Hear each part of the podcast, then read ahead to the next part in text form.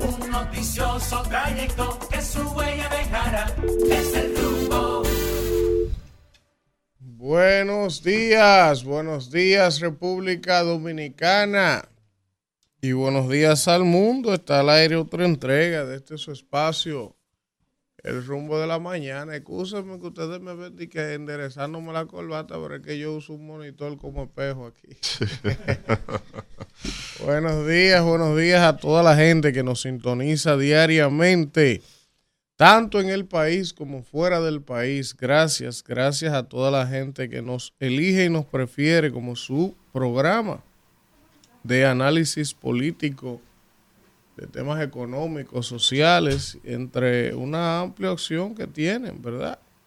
Porque la gente tiene muchas opciones en el país para informarse en las mañanas y nosotros agradecidos eternamente de la gente que nos elige como su programa informativo diariamente en las mañanas y, y, no solamente que nos elige, sino que la gente también participa con nosotros en este espacio, tanto a través de las líneas telefónicas durante toda la mañana y también a través del chat de YouTube, nos envían mensajes directos para estar eh, en algunas ocasiones de acuerdo con nuestros planteamientos, en otras no porque de eso se trata, no, no pretendemos tener la verdad absoluta, sino que pues cada uno de nosotros pueda pues venir a esta mesa diariamente a plantear a estos micrófonos nuestras visiones sobre los distintos temas y que ustedes puedan pues entonces coincidir o disentir siempre en el marco del respeto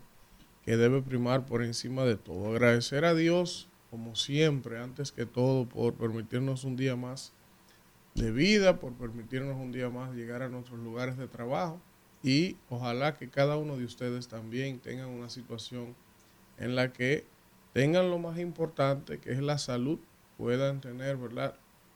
Su eh, desenvolvimiento habitual y orar por aquellos que de alguna manera están aquejados eh, de alguna situación de salud, esperando que el Todopoderoso pueda pues darle la recuperación que ustedes y uno anhela en sus seres queridos. Así que nada, aprovecho para dar los buenos días a mi compañero que ya está por acá, Víctor Villanueva, y los demás se irán integrando sobre la marcha. Muy buenos días, buenos días a toda nuestra audiencia, buenos días a toda la República Dominicana que está en sintonía con este espacio El rumbo de la mañana, este programa que va trazando la pauta en todo el acontecer de lo nacional e internacional, que no es poca cosa, señores.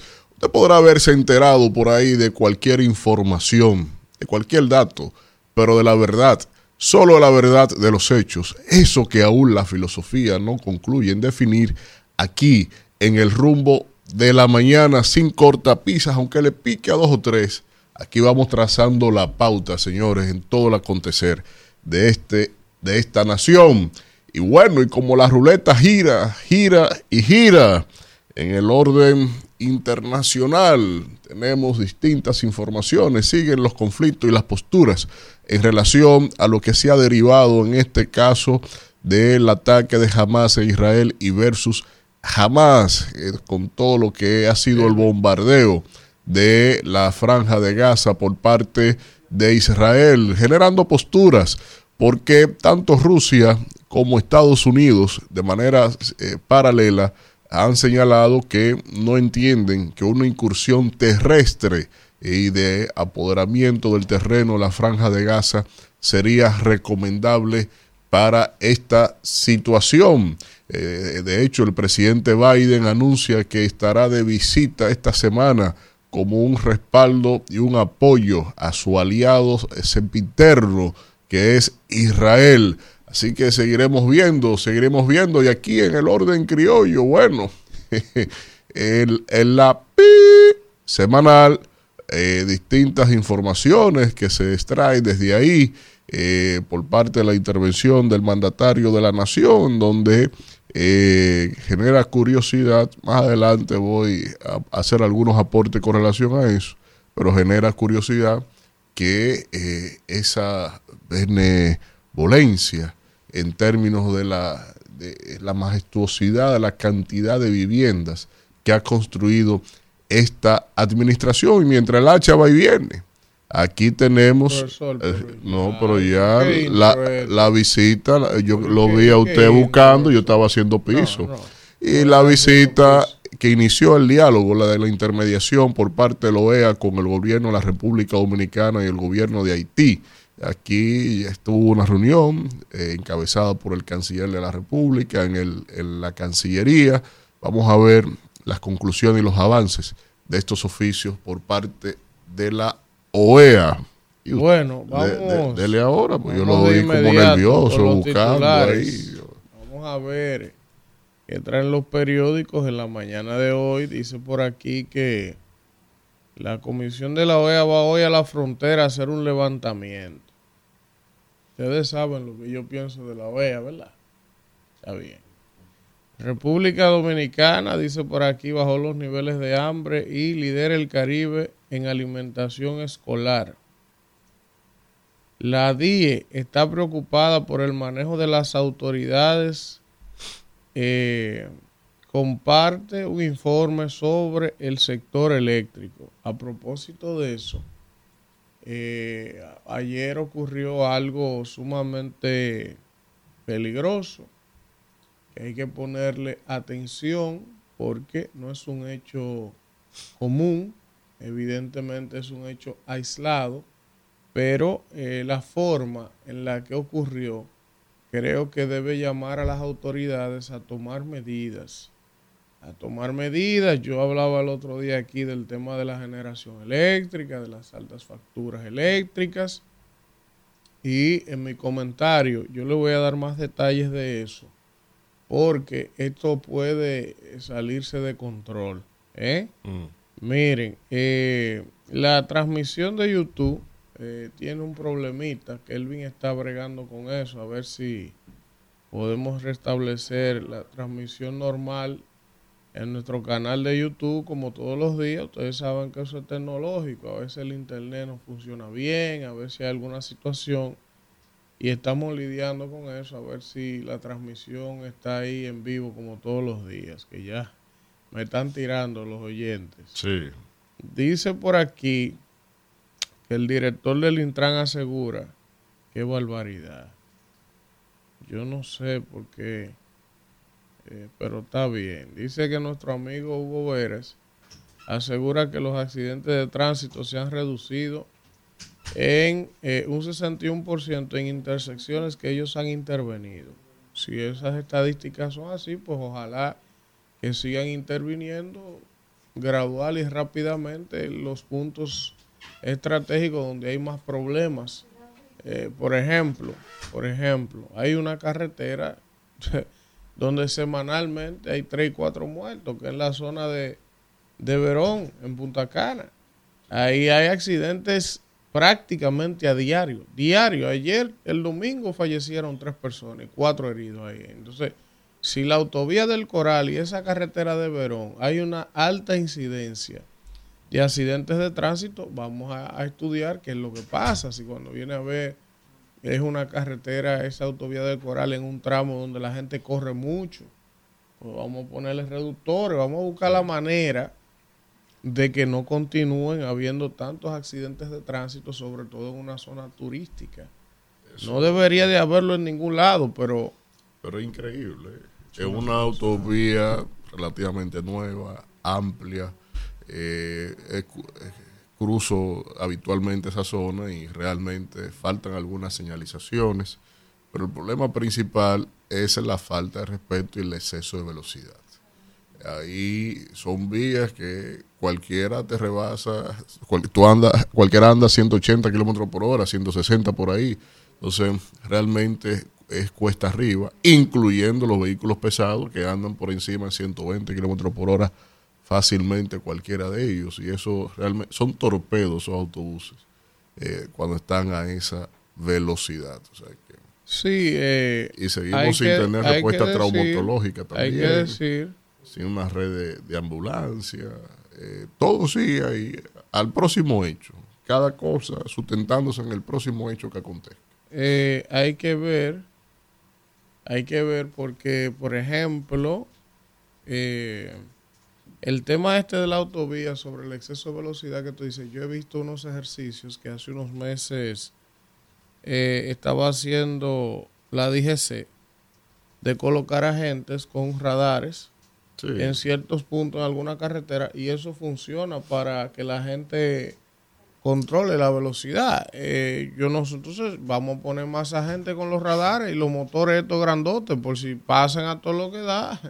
Ellos por lo menos se intimidan. El que es racional y veo dos agentes con un radar y un motor que puede alcanzarlo en la Aminora la cosa. aminora Pero- la velocidad. Pero yo lo que sugiero, porque tú tomas la autovía del Este, para no hablar de otra, porque aquí no hay autopistas.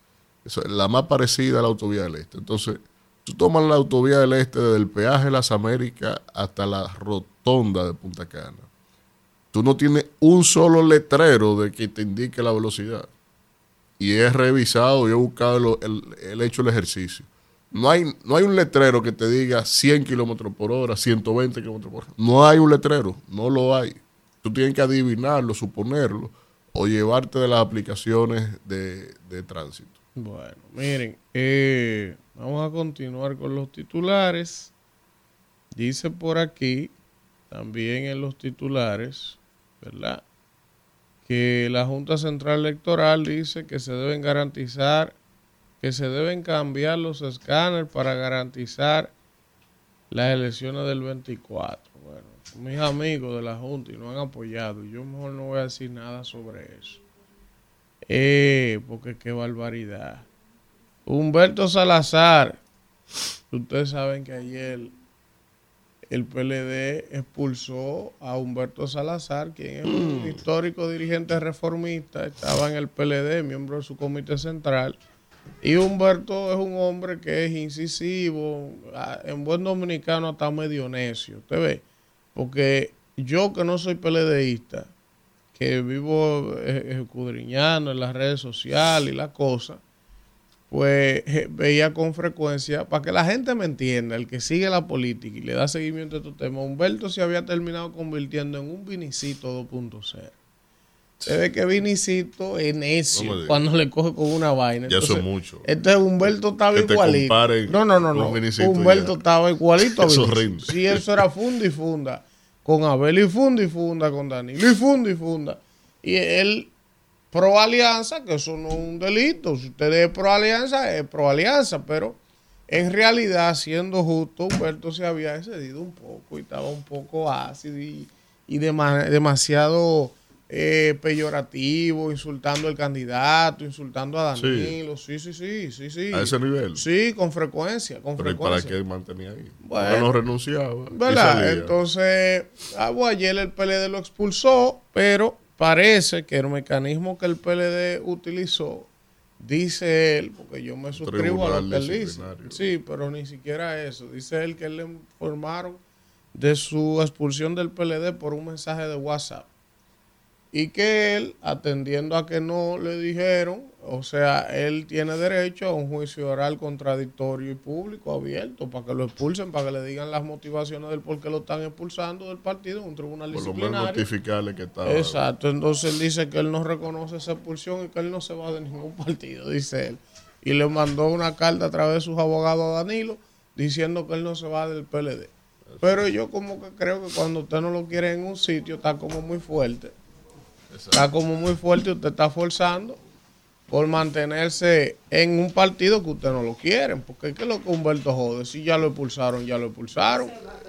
¿Qué es lo que, qué es lo que es Pero- que no le pero- van a dar ninguna oportunidad de hablar nada? Porque que- eh, está afuera. y mire que yo le doy canquiña a Danilo y esos tipos, pero Humberto se pasa. Que jode demasiado. Está, es poco, demasiado Durán para haberlo expulsado. No. Ah, Está, ah, igual, ah, está peor que Vinicito. ah, ahora sí. Vamos a darle lo bueno. Ahora sí. empezó Pero el está peor programa. Sí, Vinicito, porque porque es le todo, da canquiña al es todo cara Ahora dura. empezó el programa. Es todo Mire- cara mire dura aquí. se- se Óyeme. cabina. No, pero está irradiado. Ahora, o sea, hasta hace falta, irradiado. hoy hace falta como una pizca de color en este, en este Sí. panel. Claro, estamos Eh, todos como sí, negros, sí, sí. Es que hoy es martes. Digo, llegamos, llegamos las mujeres que le damos color Ya a esto. Claro. Buenos, Buen día, Elvin. ¿Cómo están? Eh, Víctor, mi hermana Kimberly, buen día a toda la gente que está en sintonía en este martes 17 de octubre, siempre agradecidos de Dios que nos permite llegar a todos ustedes. Hoy tenemos problemas con el YouTube, ¿verdad? Me, me han escrito varias personas. Sí, a mí también. Ojalá. Eh, saboteando ahí. Eso El es el internet, palacio póngase un paquetico, No, no, no, ¿qué pasen vergüenza. Buen día, hermana. Hasta de eso el días, palacio Danira, culpable. Caminero, Elvin, Víctor y todo el equipo de producción que está aquí en cabina que nos acompaña en esta entrega de hoy, a toda la gente que nos escucha, camino hacia sus trabajos, a los choferes también que están haciendo su labor temprano de la mañana y a todos los padres que también van camino a llevar a sus niños a la escuela y a los niños también que sigan teniendo una productiva semana. Esperamos que hoy, este día que está cargado de tantas Pues ya buenas vivo, noticias. No, él lo, él lo paró, dijo. ¿Eh? Ah, el internet que tiene problemas. Vamos a poner un un Yo creo, que paquetico. más, yo creo que más bien eso ha de haber sido Abel Martínez, porque ayer ustedes Eh, eh, póngale un paquetico a acabaron eso. No, con, no, no, acá con- no, amigo, a no, con porque- ese pobre Porque hombre. aquí no se habla mentira. Yo creo que ese se ese eslogan es para, ¿verdad? no, Él no se mismo acabó aguanta nada. que falta Aguanta que falta Yo, poco. yo creo que hasta él quiere que poco llegue. Yo, yo creo que él Sí, mismo yo lo creo dijo que Alfredo, dio teriquito. Yo creo que él mismo va a tener que aplicarse su eslogan.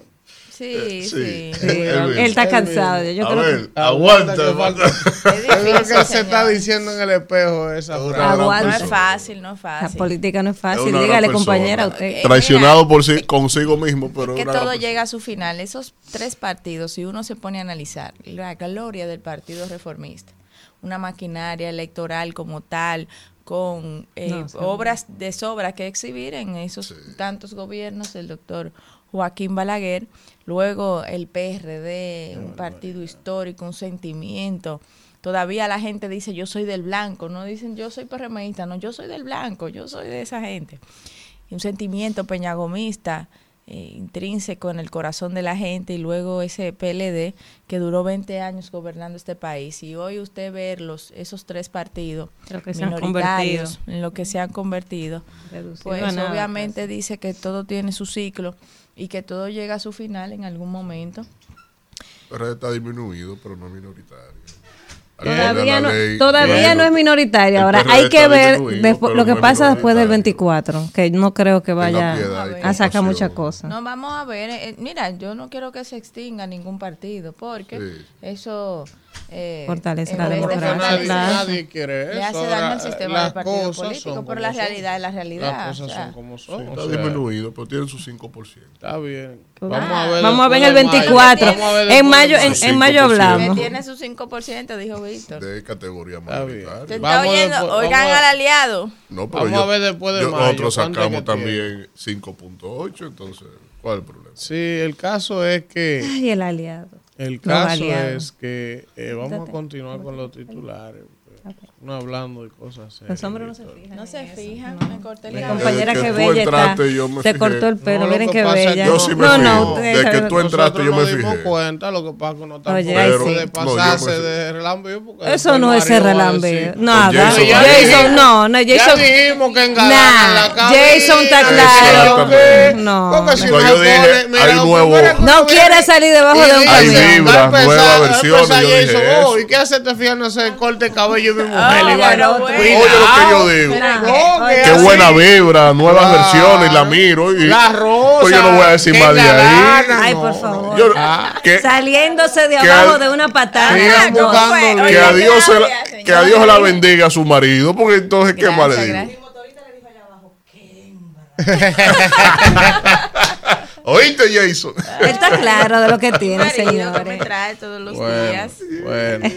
Vamos con los titulares. Eh, perdió la hoja como Hipólito. Miren, eh, no, estoy aquí con problemas temprano. También. pero hay planta en el periódico oficial. Mire, Rafael Paz, Rafael La mujer Paz, el amigo Dos Rafael Paz fue designado como secretario general del Distrito Nacional de su partido La Fuerza del Pueblo. Así es, Ah, así mira es. qué bien. Está Vamos bien. a Eso fue el, Claro, el día de ayer en la reunión de la dirección Paz. política. Ahí, eso es que Rafael está centrado en el Distrito Nacional. Ahí también se eligió a Rafael Abulquer, que él es vicepresidente como presidente. El doctor, el profesor Daniel Beltrán como vicepresidente de esa directiva que corresponde al Distrito Nacional. Miren, dice aquí también que ayer tuvieron que fumigar en el mocoso puello porque está lleno de chincha. Sí. Eh, aumentan en 713 millones el presupuesto para ONG sin fines de lucro. Oh, lo aumentaron. Tú sabes que Oh, yo pues, lo aumentaron no porque hicimos la denuncia que habían dejado fuera una cuanta. yo veía algunas De eh, nada, ¿eh? Algunas de esas fundaciones, sobre todo las que abrazan a esos niños con tras- trastornos del espectro autista, que muchas reciben migajas y que yo creo que deberían de prestarle especial atención a esas y a otras tantas también, pero eh, digo a esas porque eh, tengo un, un sobrinito que tiene la condición y he tratado muy de cerca el tema. Y entonces es una enfermedad, es una condición, porque no es una enfermedad, es una condición bastante costosa, bastante costosa. Y hay eh, y esas fundaciones eh, hacen un trabajo lindísimo Ah, con esos no. niños y necesitan más ayuda, que no ningún gobierno se Y las que ha dado. el Mira, tiempo espérate, también por del eso- por cuidador, eso es que sobre uno- todo de la Claro, salud sobre por todo eso, las Por eso que uno no puede leer los titulares. Oigan lo que, que dice. Esto tiene que ser por la Oigan qué es lo que, que dice. Aumentan en 713 millones de pesos el dinero para las ONG, pero los beneficiarios caen un 34%. Que Eso no, quiere no. decir Que hay que ellos impacto. recortaron las ONG a las que le dan, pero le aumentaron los cuartos a las que A la que están. Ya. Entonces, Solo el PRM puede eh, vamos a ver o-. Oiga lo que yo voy a decir. está terrible hoy. Oiga lo que yo voy a decir, que hablé de eso el otro día y ahora que veo la noticia, vamos a investigar, yo me voy a poner en eso, yo me voy a poner en eso. Yo quiero investigar primero el listado de las ONG. que Ah, Eso está ahí. Sí. El listado de las ONG que dejaron y el listado de las que sacaron, a qué se dedican y si son realmente ONGs y asociaciones sin fines de lucro que tienen un trabajo real, como el hogar de Doña. Chucha, como, como los de niños con cáncer, o sea, por mencionar algunos. Usted ves, sabe que aquí hay muchos Si son políticos. instituciones así, no hay La que- problema. la que- Ahora, yo dejaron. no quiero, yo no quiero que yo esté casi seguro, pero para yo no hablar sin haberlo buscado, que en esa eh, ese aumento de dinero que hay en asociaciones sin fines de lucro, eso debe estar lleno de vaina pro haitiana y de vaina de LGTBZ, que sé yo qué. Pero investigue No, primero. no, lo estoy diciendo. Lo estoy Usted diciendo sabe que aquí, porque- históricamente, los porque yo hice la denuncia el otro día de que aquí, por ejemplo, la Fundación de Mujeres con Cáncer, que es una fundación de prestigio, le bajaron el presupuesto. El año casi pasado de eh, pesos. a la Fundación Manos Arrugadas de, de, de Entonces, Gianni Pimentel. yo quiero ver Paulino. cuál es el criterio que la señora Bielka ha utilizado para redistribuir esas ayudas. Porque Ah. si yo encuentro esa vaina llena de ONG pro haitiana y de vaina de homosexualidad, de promoción Mira. y vaina, aquí hay que hacerle un lío a esa Mira, gente. Eso tiene muchos bemoles. porque eh, eso ha sido un instrumento político, Ahí, más que el técnico, en todas las administraciones. Y en el caso actual, cuando estaba Seara Hatton ahí, él hizo un barrido con todo lo que había. Eh, sin discriminar en muchos casos si debían tenerla o no esas ayudas directamente del Ministerio eh, de Economía, Planificación y Desarrollo. Y desde ahí entonces empezaron a tejer un nuevo entramado de ellos. Tanto de gente del PRM. de los políticos de turno, porque nos pasamos 20 Sí, sí, años pero- pero beneficiando a los políticos del PLD que tenían su ONG, entonces ahora los que están arriba son los y del lo voy a dejar que usted lo PRM. describa solito, que lo descubra solito. Eh, vamos a agregarle a esos especialistas intelectualoides de la sociedad civil, sin civiles, en donde, eh, que es sociedad gobernista, como yo siempre le digo, y sobre todo esa tendencia de los cuadros de Seara Hatton en términos de, de asuntos de, Mira, días nacionalidad, al profesor Cruz, que etcétera, se etcétera. integra por aquí. Buenos días, profesor.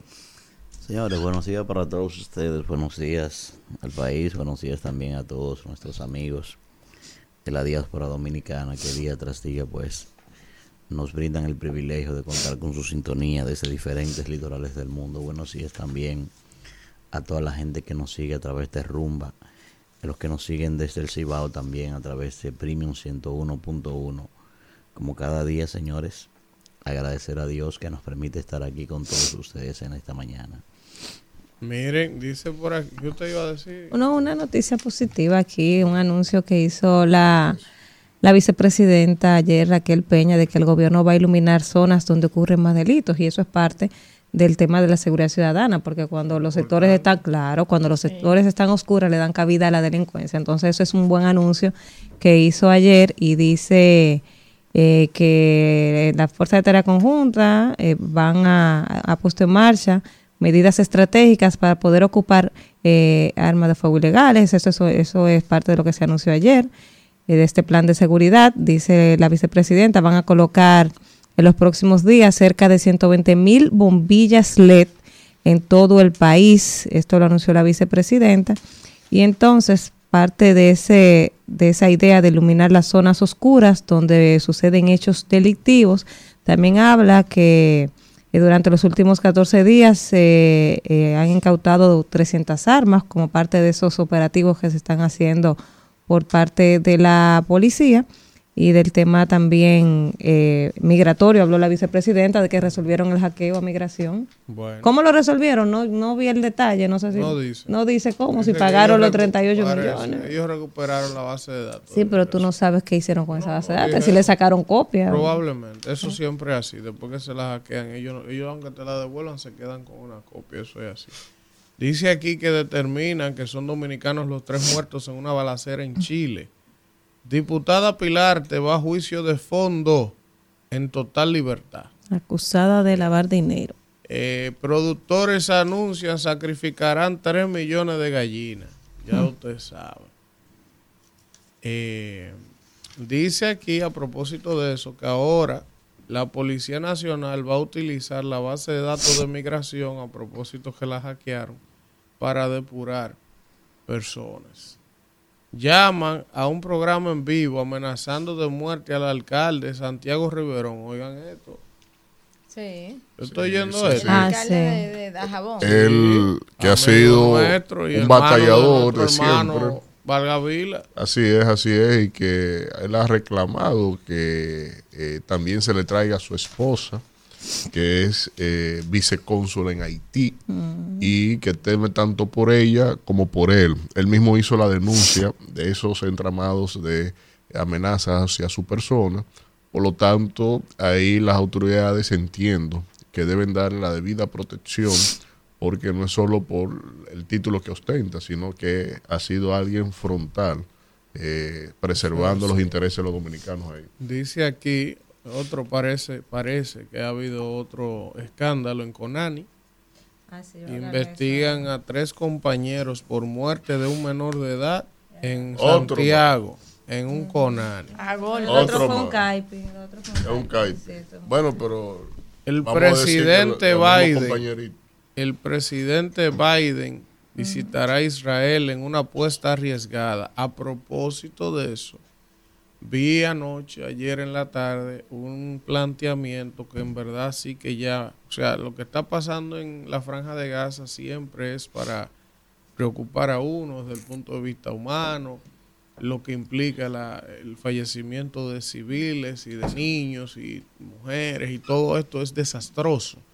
Pero ayer hubo una especie de advertencia que a mí ya sí que me preocupó.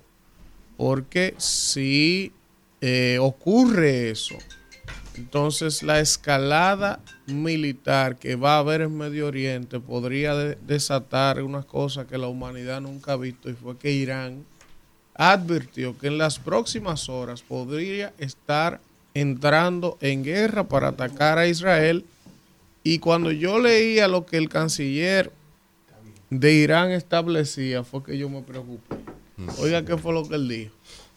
Pocas veces nosotros vamos a tener la oportunidad de tener al régimen sionista, en pocas palabras, con varios frentes abiertos. Y esta es nuestra oportunidad. Oye, o sea, tú estás oyendo el criterio de ellos para querer entrar en la guerra. O sea, como Israel tiene una guerra ahora mismo con Hezbollah y en el Líbano, tiene el tema con Gaza, tiene varios frentes abiertos. Irán dice, bueno, pocas veces nosotros hemos tenido la oportunidad de tenerlo a ellos con varios frentes vulnerables.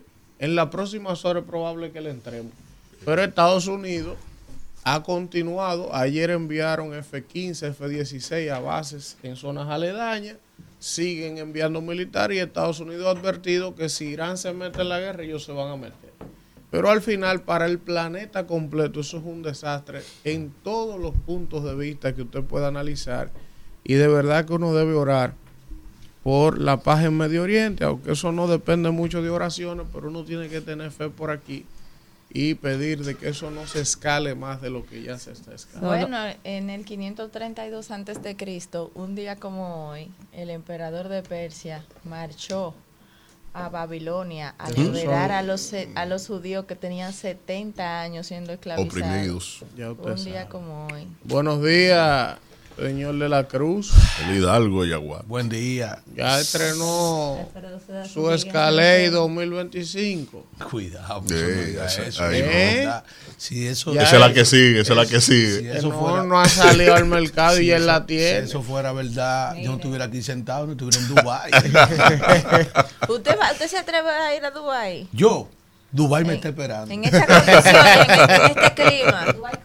Tú sabes que ustedes quisieran, los gobiernistas, comprarme un pasaje para Dubái, Claro. que yo venga Para la franja de Gaza El quisiera año que mandar. viene. No, para árabe. no. A la Para franja de Gaza quisiera de me pongan como Uri adelante. Al frente. El El marido debe saber. El único yo creo que ha relegado ¿Eh? El que- invitación el, a que, el, que, el que David le cogió a la mujer, No, que se la preñó. David mandó ahí a Y ponerlo lo que lo pongan adelante para que, se- de las tropas. para que le hagan como el sargento en mí, que se lo lambieron. la, la Dice aquí, debilidad del rey David. Capción. Sí, segunda de Corintios, en su capítulo 9, versículo 8, dice lo siguiente, y poderoso es Dios para hacer que abunde en vosotros toda gracia, a fin de que, teniendo siempre en todas las cosas todo lo suficiente, abundéis toda buena obra. Es decir, hay que, da- hay que, hay que dar de lo que uno Amén, recibe. Miren, amén. eh, me está llamando una persona, profesor, de, la- de Moca, Está muy temprano. esa gente amenazan con hacer un estallido en Moca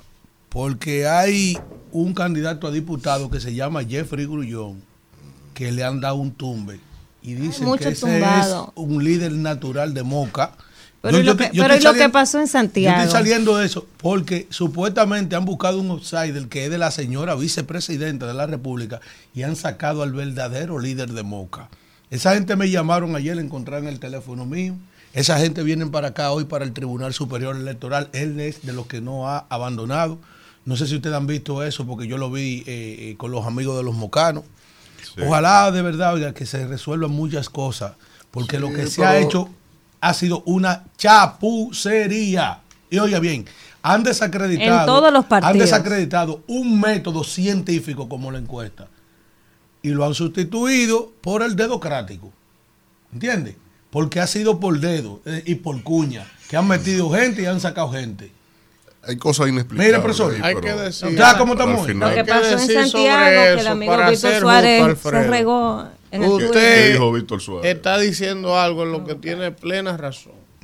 Toda la razón. Pero, Ya no aguanto ya. pero, Si pero hay que ser justo. Justo. Justo.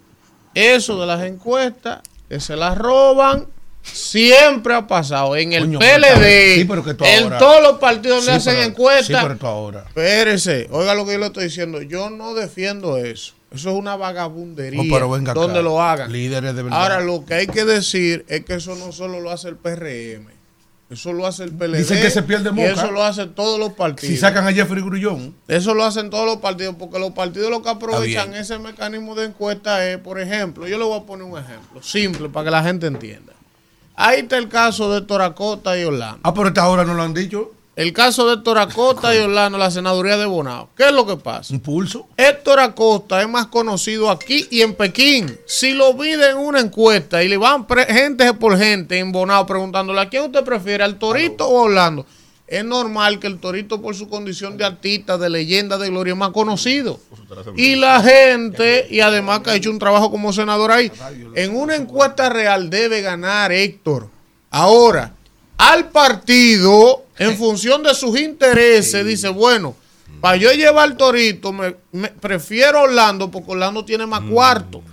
Orlando tiene mucho dinero y puede garantizarnos probablemente la senaduría en- y puede darle cuarto al partido para la campaña de Ellos Luis. andan en un media tour de pataleo, porque yo lo Entonces, escuché. en muchos lo lugares los partidos acomodan el candidato que ellos entienden que les favorece por distintas razones. Me dicen que, Luis dice que, no- eso que, lo que no tienes hace su cuarto. Que dice, eso lo hace el PRM, lo hace la fuerza del pueblo de este chivo que está aquí berreando. Este- y lo hace el PLD. Ah, no, ¡Se murió!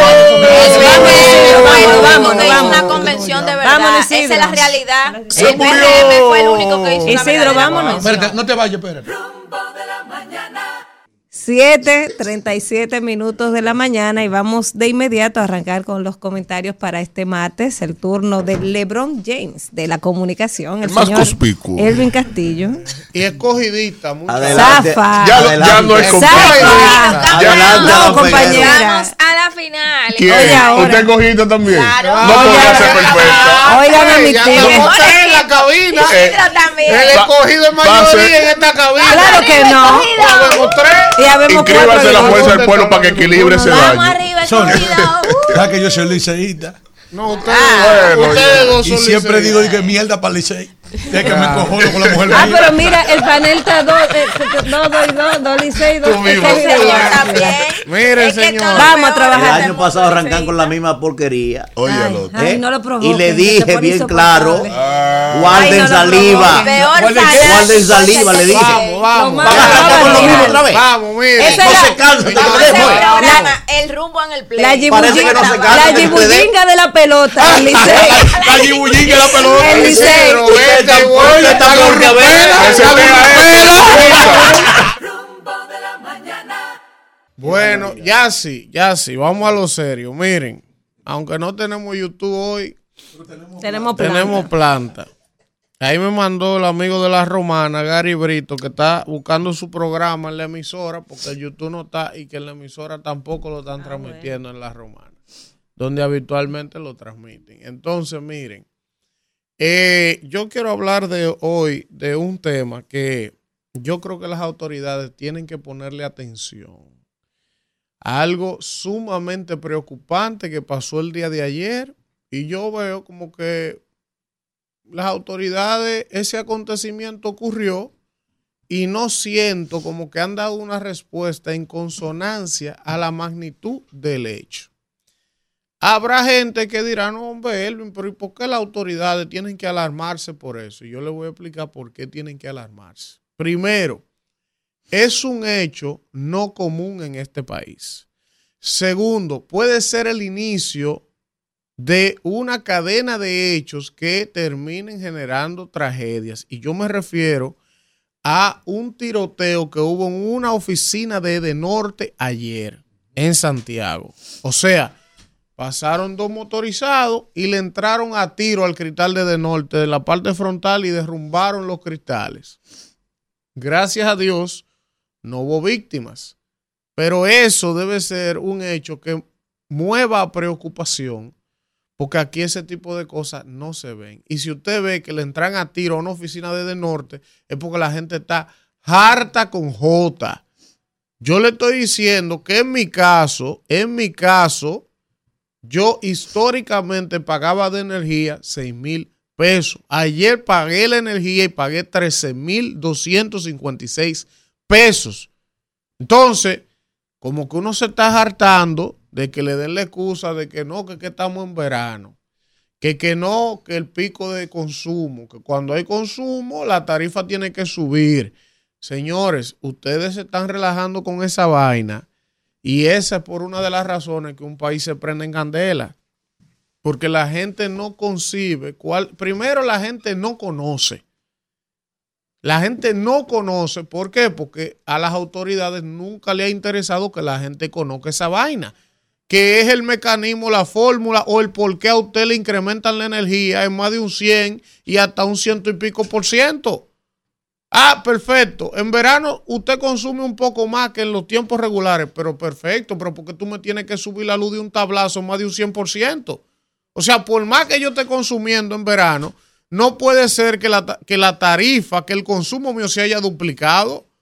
O sea, si yo pago históricamente 6 mil pesos, coño, súbamela a 8. O sea, debe haber un criterio establecido para tú aumentar la tarifa. Incluso no debería de ser, no debería ser un criterio generalizado, debería ser individual.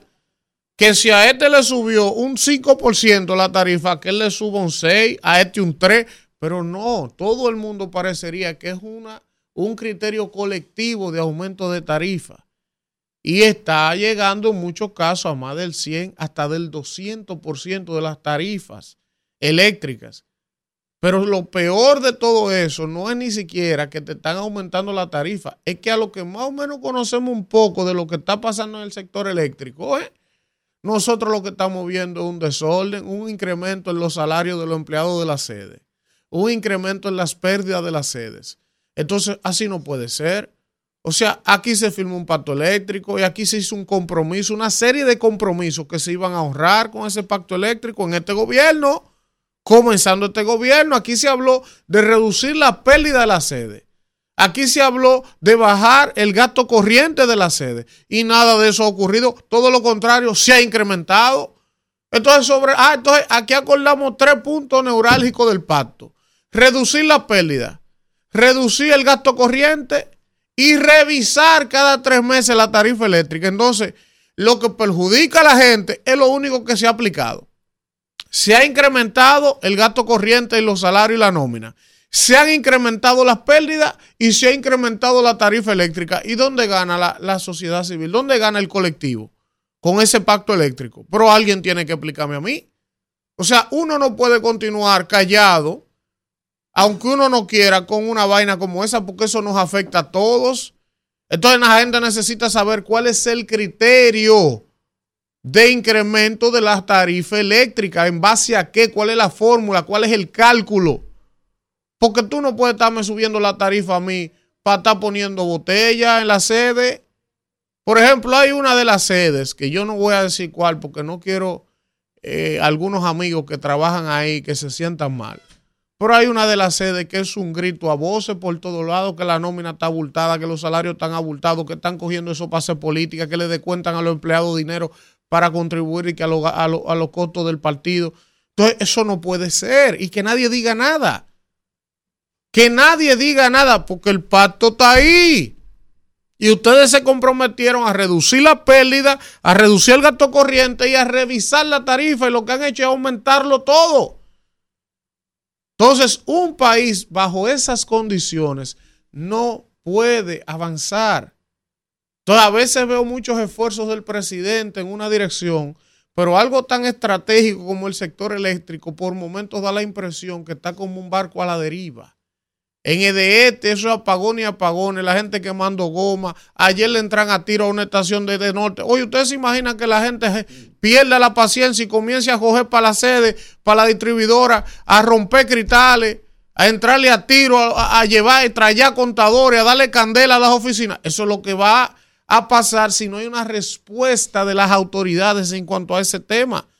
Y tú me dirás, Elvi, pero tú estás siendo demasiado exagerado. No, yo no estoy siendo exagerado porque le estoy diciendo hoy que ayer le entraron a tiro en Santiago a una oficina de, de Norte.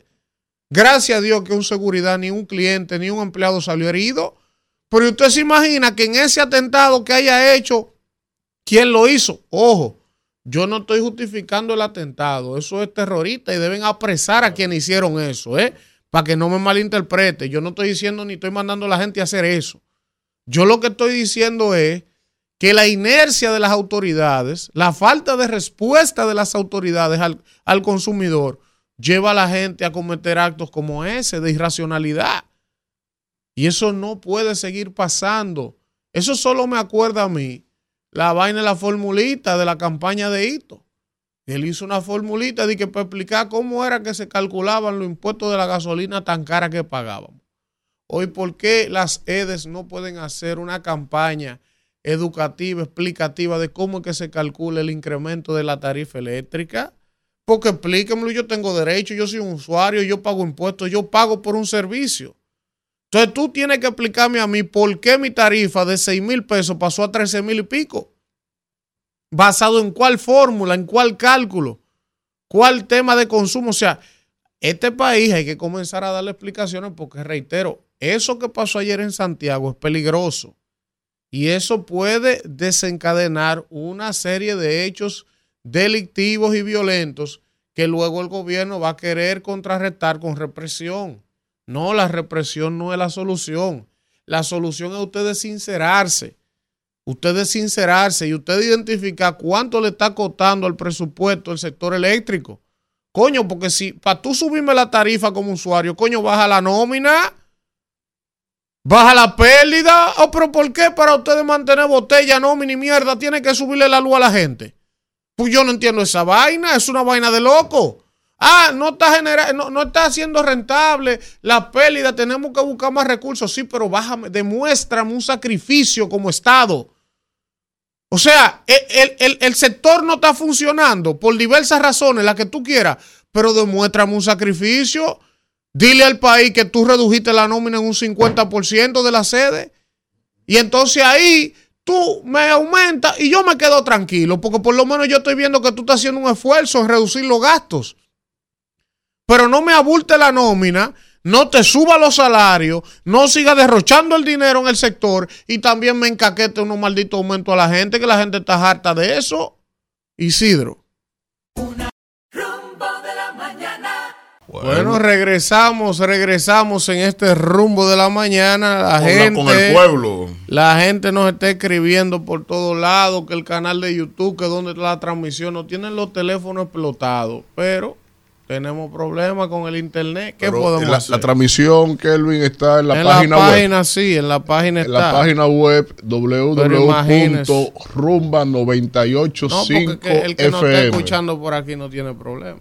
Sí, pero que nos si alguien por está YouTube. Hay mucha ahí. gente que ve el programa en televisión. Sí, eh, sí, sí, sí, sí. No, y en, y en el exterior así es que la mayoría nos ven también. Buen día, ¿quién nos habla y de dónde? Elvi, buenos días. Adelante, ¿quién nos habla y de dónde? Te habla Adalberto. Óyeme, Elvi, te felicito con ese comentario. Nosotros estamos hartos. Tenemos cinco meses, Elvi, de, de, de dos mil pesos a siete mil pesos. Oye. Llega la luz cada mes. Y estos tipos tiraron unos tiros ahí. Hay que tirar una bomba. gente. No, no, no, no, Adalberto, bomba no, bomba no, pero hay que protestar, porque- hay que protestar. Porque no hay respuesta pública. Hay del que Estado. protestar. Bomba no, ni violencia. Buen día, ¿quién nos habla y de dónde? Coño, tú ganas 15 y pagas 7. Buenos días, ese gran equipo. ¿Cómo están ustedes? Hey, Larry King. Todo bien, sí, está fuerte eso de, de la Uno de los vocales, de los pilares principales del pueblo de Galilea. Ah, ah, sí, sí, así firme los propósitos, como dice un amigo mío. Miren, señores, eh, quiero do- tocar dos cosas breves. La primera es felicitar a las autoridades, porque de manera formal ya el CAI en Santo Domingo Este comenzó a funcionar. Ay, Por Eso. Llegó a Santo Excelente. Domingo Este. Diablo, tres qué- años en esa vaina nosotros. Qué bueno. Y sé que tú eres gladiador de esa lucha. De verdad que sí. Y muy honrado por lo que tú eres como ejemplo eh, para tu hijo. Porque sirve de ejemplo para otros. Y qué bueno que ya esté en funcionamiento. Porque tú dabas esos bandazos desde aquel lado hasta aquí a Luperón diariamente con tu hijo siempre. La lucha ahora tiene que ser para que se haga un CAI en todas las provincias, sino en todos los municipios, sí. porque aquí hay muchos niños con condiciones. El- el- en todas las provincias y en los 20 municipios más Va- vamos, adelante, Larry. Larry. Ma- ¿Te va ¿Está por ahí, Manuel? Estoy aquí, profesor. Hay algo Ah, mire, con relación a su comentario, yo quería darle algo que usted dijo ayer. Y es que quisiera pedirle a la honorable Cámara de Diputados que en la próxima legislatura se someta a un proyecto de ley, eh, primero, en dos direcciones. Primero, para saber por qué don Ramón nunca le pagó la renta al señor Barriga y a ver a, qué monto asciende esa deuda para pedir un préstamo. Qué barbaridad. Larry King se pasa. Ahora esa de Don Ramón de la Ah. Diría aquí, Profesor, profesor, tenía una, tenía, tenía- era la fábrica de la cotorra. No, Don No, Ramón. eh, yo, sí. yo, yo, veo- tres patines, yo veo a Don Ramón y lo veo a usted ahora y me parece. Buen día, que a ¿quién nos habla y de dónde? el señor Ramón le mandó un boche a ustedes dos que usted le, que le escribe le- que él no va a llamar más a este programa me dijo ayer Villanueva, buenos días. Buen día. Buen Sí, día. Rafael. Vamos. Buenos días, les habla Judy desde Santo Domingo. Adelante, Judy. Adelante, Judy. Lo estoy escuchando, Elvin, por el radito que te mandé aquella vez. Ajá. Mire, Esa un Tengo una deuda. Rafael. Elvin, yo quiero hacer un comentario. Déjenme escuchar, por favor. Sí, por favor, el tiempo, eh, cooperen. Qué Eh, miren, barbaridad. es con referencia a esas personas que llaman minorizando Villamella, Santo Domingo Norte, en cuanto a lo que este gobierno ha hecho en este municipio. Si hay uno de los gobiernos que más ha trabajado y se ha preocupado porque Santo Domingo Norte se vea como realmente se ve prácticamente el distrito, ha sido el PRM. ¿Qué ha hecho? Aquí la CAS ha trabajado haciendo pozos, porque aquí se trabaja con pozos han hecho un buen cosa aquí en la ahí. de gol, de acueducto. Entonces el transporte escolar ya está puesto. Ahí. Entonces no llamen tanto, señores, minorizando el gobierno aquí en Santo Domingo Norte. ahí, saco de sal. Ahí está. ¿Y, y a cómo está la libre de pollo? Ah, pero que todos ustedes. Coge ahí, sal. Buen día, ¿quién nos habla y de dónde? Cada quien defiende su gobierno y su Ah, partido. ¿y No hay que el problema? atacarlo. Vamos a ¿Y escuchar. quién está atacando? El pollo que está Buen día. Fátima te habla, Fátima familia, ¿cómo están todos? Bendiciones. Adelante, Bendiciones, Fátima. bendiciones. Oye, ese tema de la energía eléctrica, ya tú sabes, es el final. Tienen que ponerse de acuerdo porque hay personas que toman la ley por sus manos. Hay muchas personas que tienen eh, sus trabajos en eso y no lo están haciendo bien. Por favor, denle una manita al presidente, que entre más manos lo hacemos mejor. Hagan su trabajo bien. Una manito para el presidente. Ay, sí. Buen día, ¿quién nos habla y de Va a dónde? haber que darle, va a haber que darle las dos las dos de cada uno lo que estamos aquí para ese tema. ¿no? ¿Quién nos habla y de dónde? Luis Cortés, Santo Domingo Este. Adelante, Un Luis. más porque yo he llamado dos veces. Estoy co- conectado y luego en comentarios se caen. Miren, cada vez que yo escucho estos rapachines, como dicen en Colombia, los que rapan la coca, porque el gobierno le está pagando llamando a defender este gobierno, un gobierno inepto, un gobierno mentiroso, hablador, un gobierno que ha acabado con los pobres, se comió el metro, se comió la onza, se comió el 911. Oye, los pobres cayéndose muertos. Y esta gente llamando porque le pagan 20 mil pesos para que estén llamando, hablando disparate de este gobierno. Mira, luz, la luz anoche me salió, ayer fui a pagar la luz. Mira, y me dio un mareo. ¿Y de cuánto? Un mareo. Un baltrí. Ya ellos acabaron con Manuel, ya ellos no llaman a dar No, ¿y letra pa' de qué? allá. Pues ya se cayó la. Ok. Buen día, ¿quién No, pero es nos que no habla y de dónde? Después Dios de mío, así. Hasta la pantalla se fue ahora. Sí, pero ¿Por obligado qué ahí. diablo es esto? Obligado a eso. Pero tiene que irse. Tú no ves la Mujer Maravilla. La gente, la gente. Buen día.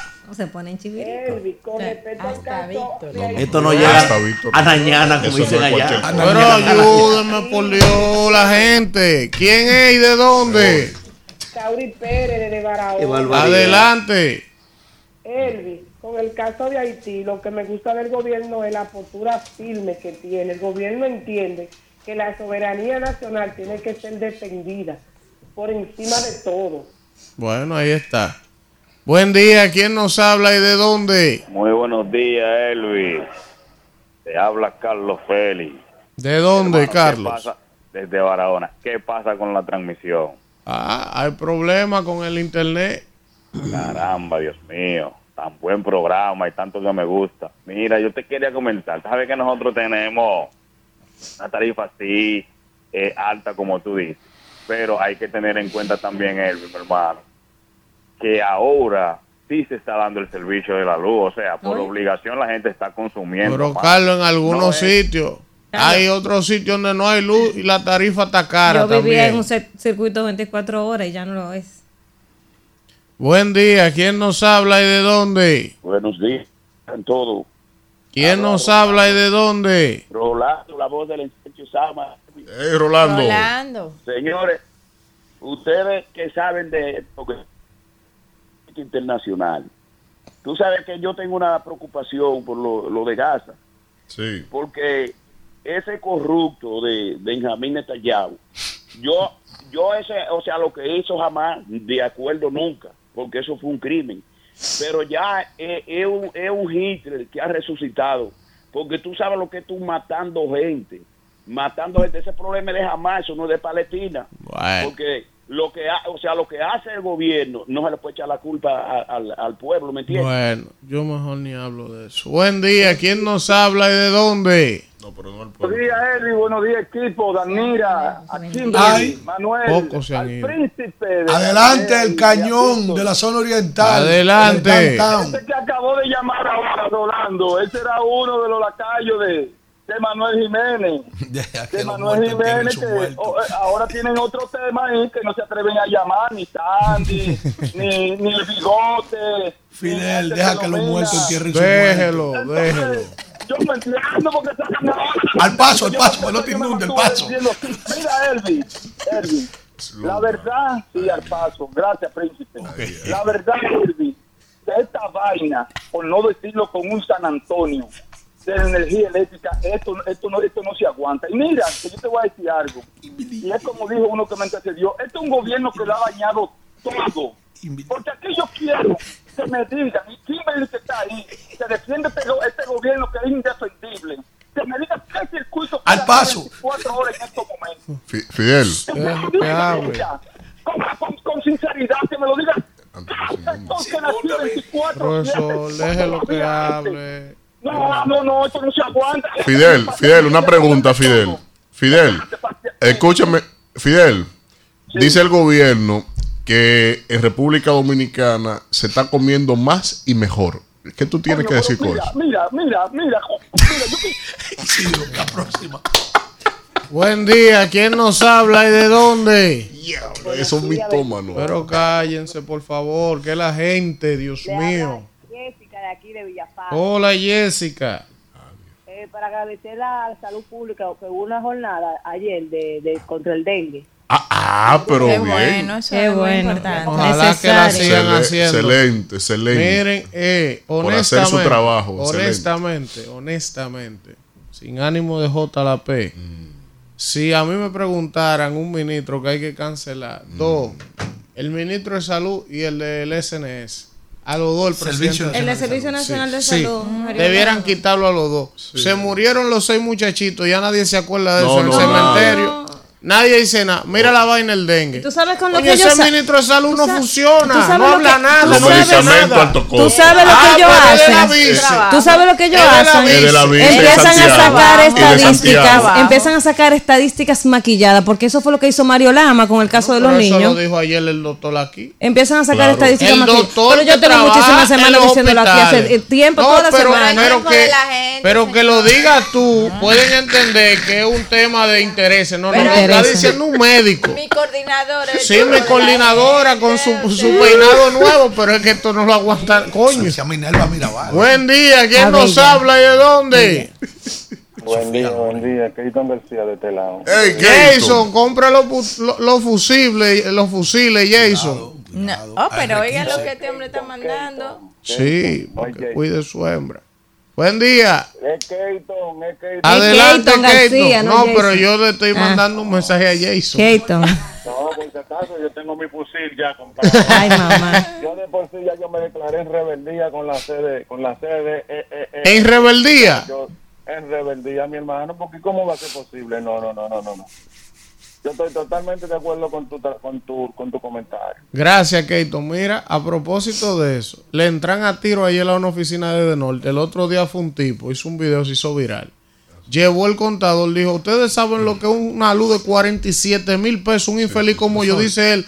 Yo me la voy a robar atento a mí. Y hagan lo que ustedes Profesor. quieran. Que tú el que llegue a cortármela le abuso. voy a entrar a Profesor, tiro. yo lo que allá. me pregunto Oye, es, sí. profesor, ¿qué favor tan grande es que le debe Luis Abinader a Andrés Cueto? Porque Andrés Cueto es parte, oye, de un alto porcentaje de impopularidad que tiene el presidente. buen día. A él lo pusieron ahí. Pregúnteme fuera del área. ¿Quién nos habla y de dónde? Yo le voy a responder. A él lo pusieron. ¿Quién? William, ¿De dónde, William? Villa Francisco. Adelante, William. Mira, yo quisiera aportar una idea. Ustedes son los que saben porque ustedes son los que mandan ahí en la cabina.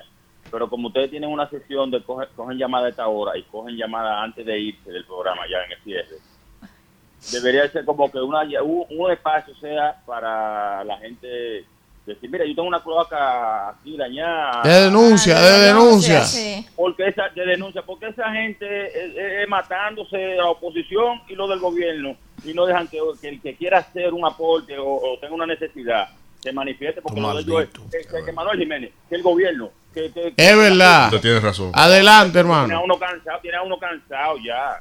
Es verdad. Gracias. Es verdad. Vamos Yo creo hablar. que iba a hacer su denuncia. Buen día, ¿quién nos habla y de dónde? ¿De qué vamos a hablar? Buen día, le habla Ruth de Cebonao. Adelante, Ruth. Elvin, queda demostrado que a través de la encuesta el pueblo ya habló y quiere que Luis Abinader continúe cuatro años más.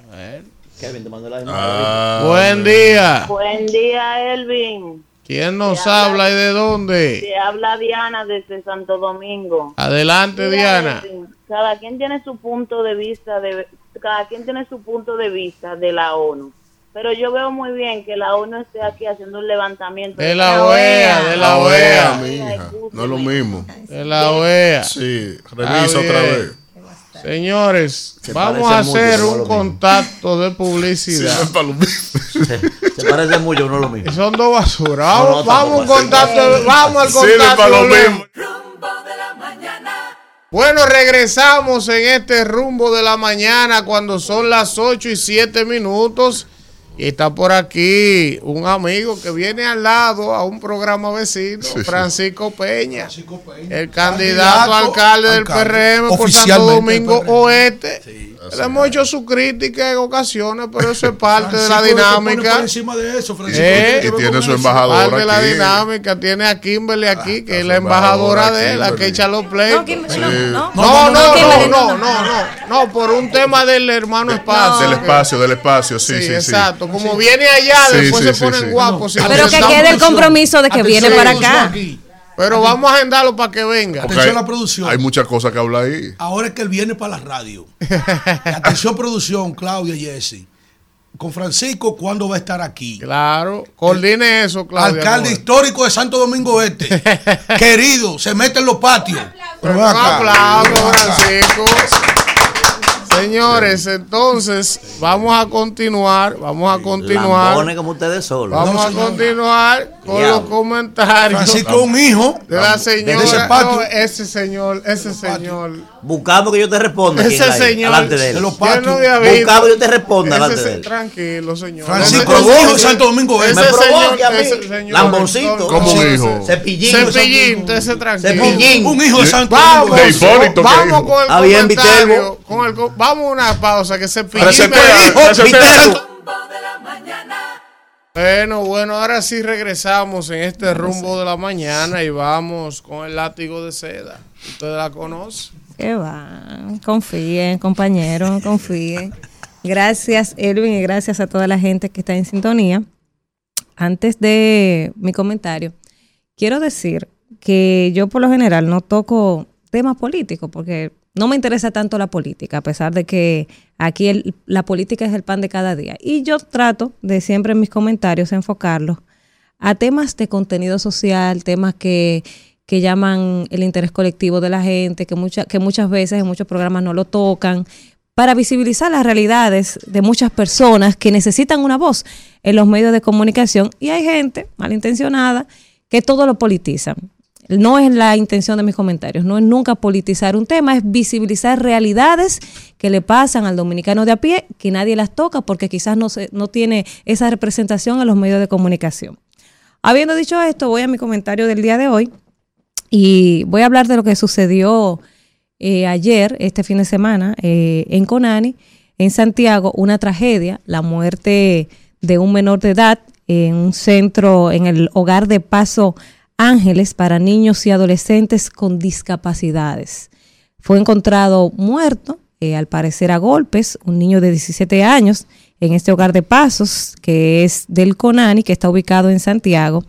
Y eh, según las informaciones recabadas, pues este joven era tratado en este centro por trastornos psiquiátricos, al igual que eh, otros tres niños, otros adolescentes que están siendo investigados por esta tragedia, que parece ser, pareciera ser, que fueron los que lo mataron a golpes y lo dejaron eh, tirado en una, en un área de este centro eh, que les da acogida a esos niños de, calle, que en, en condición de calle y que están evidentemente vulnerables.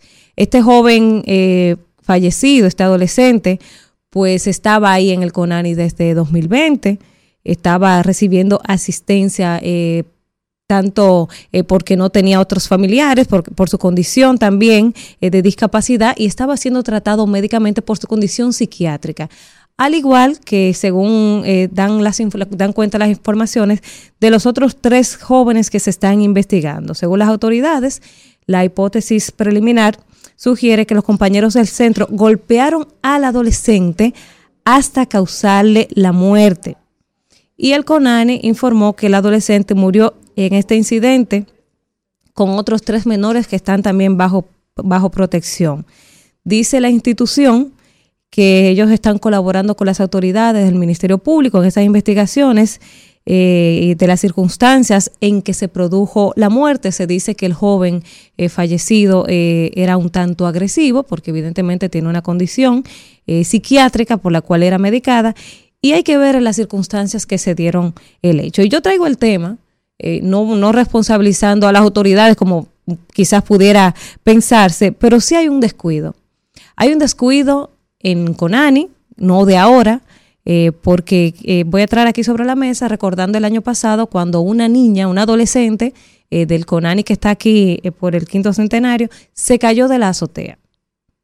Una niña que se supone que está bajo los cuidados del Conani se cayó, pero también otras niñas, otras adolescentes se escaparon. Entonces, eso evidencia que hay un descuido de las autoridades de esta institución que no están haciendo lo que tienen que hacer. Lo mismo pasó en el CAIPI. Hace un año, recordemos que se confundió la cabina. Hace un año recordemos que lamentablemente eh, un niño en San Francisco de Macorís murió ahogado en una cubeta por descuido del personal del CAEPI. Entonces, ¿qué evidencia eso? Evidencia que no se está haciendo lo que se tiene que hacer, que hay personas que están siendo nombradas que no tienen las competencias para atender, en el caso de los CAIPI, a los niños que están siendo dejados ahí por sus madres, y en el caso de Conani, evidencia que hay un descuido también en las autoridades que no le están prestando la debida atención a esos adolescentes que los están dejando a la libre, a que hagan lo que quieran, porque se están escapando, porque una se tiró de una azotea. Gracias a Dios esa eh, no falleció. Eh, y este caso ahora que también llama la atención. ¿Y qué es lo que me preocupa de todos estos hechos? Bueno, que al parecer va a quedar en nada, va a quedar en titulares y va a pasar, lamentablemente, como pasó con los seis niños de que fallecieron, eh, los neonatos que se encontraron en las puertas del cementerio Cristo Salvador. La responsabilidad cayó sobre el Zacateca y el, el, el tema fue sacado de los medios.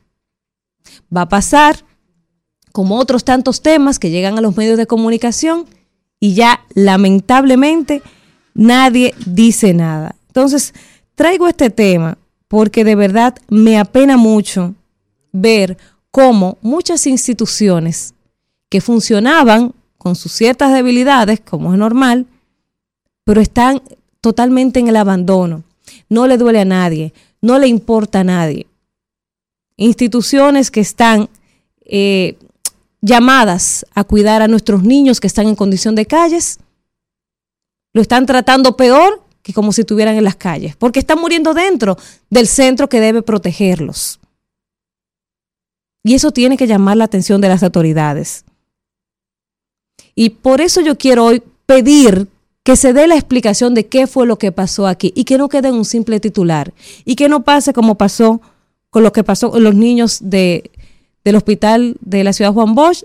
Murieron seis niños, dos días en titulares, nos alarmamos todos con el grito al cielo, dando golpes de pecho y al final la responsabilidad del Zacateca. Que con este caso de ese niño de Conani, que lamentablemente perdió la vida, se nos dé una respuesta y una investigación, pero no solo que se dé una respuesta, y aquí va mi propuesta, y yo creo que fue una propuesta que también la hice cuando pasó lo del CAIPI, los centros CAIPI. Esos centros deben de tener cámaras de seguridad por la protección de esos niños que están siendo cuidados. Todos, los centros CAIPI, los INAIPI, los CONANI, deben de tener mayor seguridad, pero también hay que ponerle cámaras de seguridad. Porque ¿cómo va a ser la, la investigación el Ministerio Público y la policía que están investigando? ¿Cómo van a saber ellos qué pasó? Bueno, van a, van a escuchar la versión quizás de los que estaban ahí, pero si son otros niños que también tienen eh, algún tipo de, de situación de salud mental, cuando viene a ver no tienen la capacidad de contar qué pasó. Evidentemente, por los hallazgos, eh, fue un- el niño fue matado a golpes. Pero si tuvieran cámaras de seguridad, pudiéramos tener la versión completa y real del hecho. Pero también, si el personal estuviera haciendo lo que tiene que hacer, hoy no tuviéramos que estar hablando de esta tragedia. Entonces, es una tristeza ver que nuestros niños en situación de calle, que son, que se suponen que están llamados a ser protegidos por el CONANI, estén siendo maltratados dentro del mismo centro que tiene que brindarle esa protección y que nadie diga nada. Y me encantaría escuchar eh, la primera dama que se pronuncia en este caso, que no he visto su pronunciamiento y ella es la, la coordinadora de ese gabinete de, de la niñez y adolescencia. Me encantaría porque sé que la primera dama es una persona sensible y sobre todo con estos temas, con temas de niñez, es muy sensible, precisamente por eso es la coordinadora de ese gabinete. Pero que se diga qué fue lo que pasó ahí y que haya consecuencias con el personal, que no vayan solo a, querer eh, endilgar la responsabilidad a los niños actuantes en este hecho, que claro que tienen toda la responsabilidad, pero también los adultos que estaban llamados a proteger a esos niños, que estaban llamados a velar por la seguridad de esos niños. Ellos tienen que ser responsables. Tiene que haber una consecuencia. Y no que esto pase sin pena de gloria. Que pase solo siendo un titular y que mañana ya otra información tumbe la atención a esta. Entonces, quería tratar el tema porque es triste lo que está pasando y no es de ahora. Hace tiempo se vienen denunciando las situaciones de descuido y de abandono que hay en torno a los CONANI y a los CAIPI y a los INAIPI. Vamos a prestar atención a nuestros niños, que el Estado está llamado a protegerlos.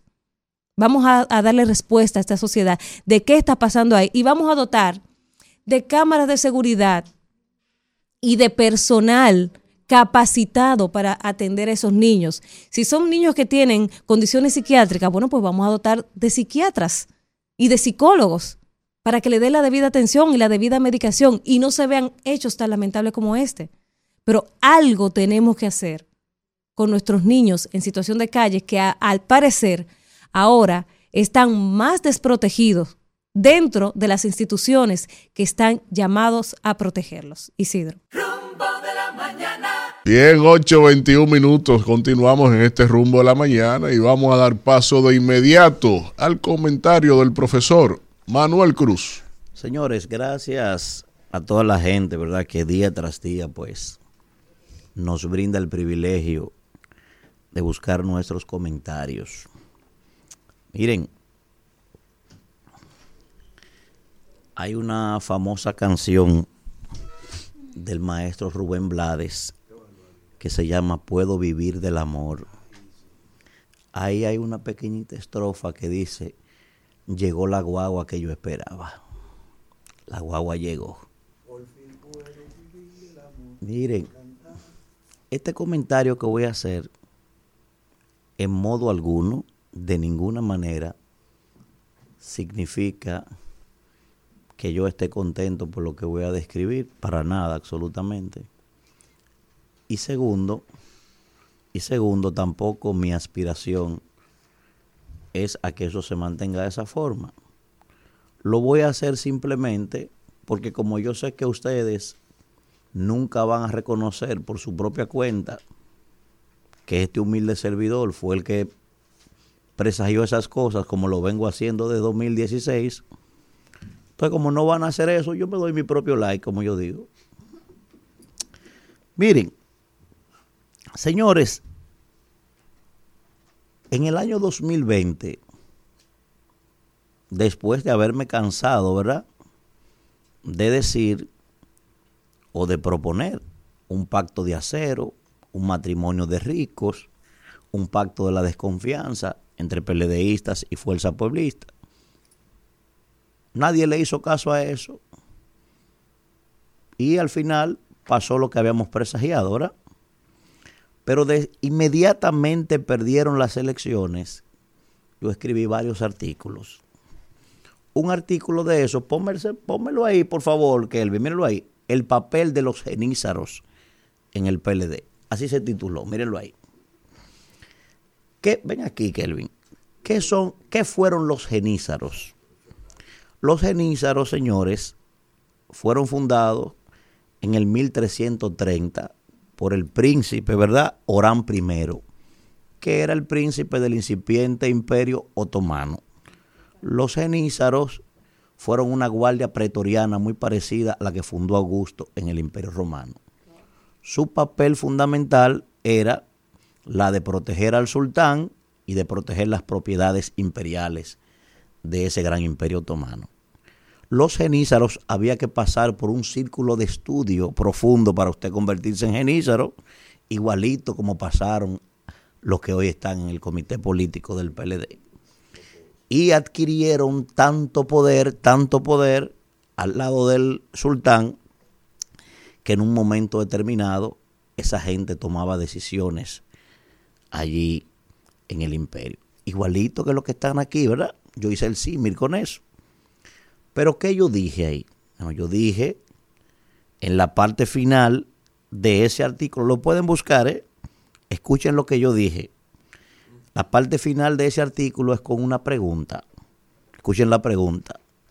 ¿No es mejor ser dueño de algo que no tener nada? Esa es la pregunta final de ese artículo. Y ahí digo, por tales motivos, después de perder las elecciones, estoy hablando, ¿eh? si ese pacto no se genera por osmosis, tendrá que venir la rebelión de los genízaros e imponerlo. De lo contrario, descubrirán que todo ese poder que acumularon era su misma espada de Damocles. Así finaliza ese artículo. Escuchen bien, ¿eh? Pero ¿qué pasó? Oh, siete días después de haber perdido las elecciones, entonces volvió el señor Manuel Cruz con otro artículo. Pónselo ahí, por favor, con fecha y todo. La rebelión de los sargentos en el PLD. Haciendo un símil con la rebelión de los sargentos aquello, ¿verdad? Con la de Cuba, sobre todo. Y dije que si esa cúpula, ese cenáculo, no llegaba a la racionalidad a partir de ahora, a partir de perder las elecciones, pues los sargentos tendrían que verse obligados a rebelarse allí dentro y tomar ellos el poder. ¿Y a qué viene entonces esta perorata retrospectiva? Miren, anoche me llamaron 12 dirigentes del PLD, señores, 12. Increíblemente, una cosa increíble, porque en este país la mediocridad es así. Los 12 me llamaron para decirme, hermano, sigues teniendo razón. Lo dijiste, lo escribiste y exactamente ha pasado con nuestro candidato lo que tú estabas presagiando. Ustedes recuerdan aquí, señores, que don Elvin Castillo y yo constantemente nos enfrentábamos en discusiones cuando él argumentaba que el candidato ideal de ese partido debía ser el actual porque ese era el camino más cercano para una alianza entre esos dos partidos. Y yo decía que eso era, que eso era falso porque ese señor tenía dos problemas fundamentales que iban a impedir que eso fuera así. Primer punto era que nunca había perdido. Yo que he manejado a muchos candidatos, el que nunca ha perdido se convence regularmente de que puede ser presidente inclusive de Estados Unidos desde aquí, desde la cañada de Santo Domingo, porque no ha perdido nunca.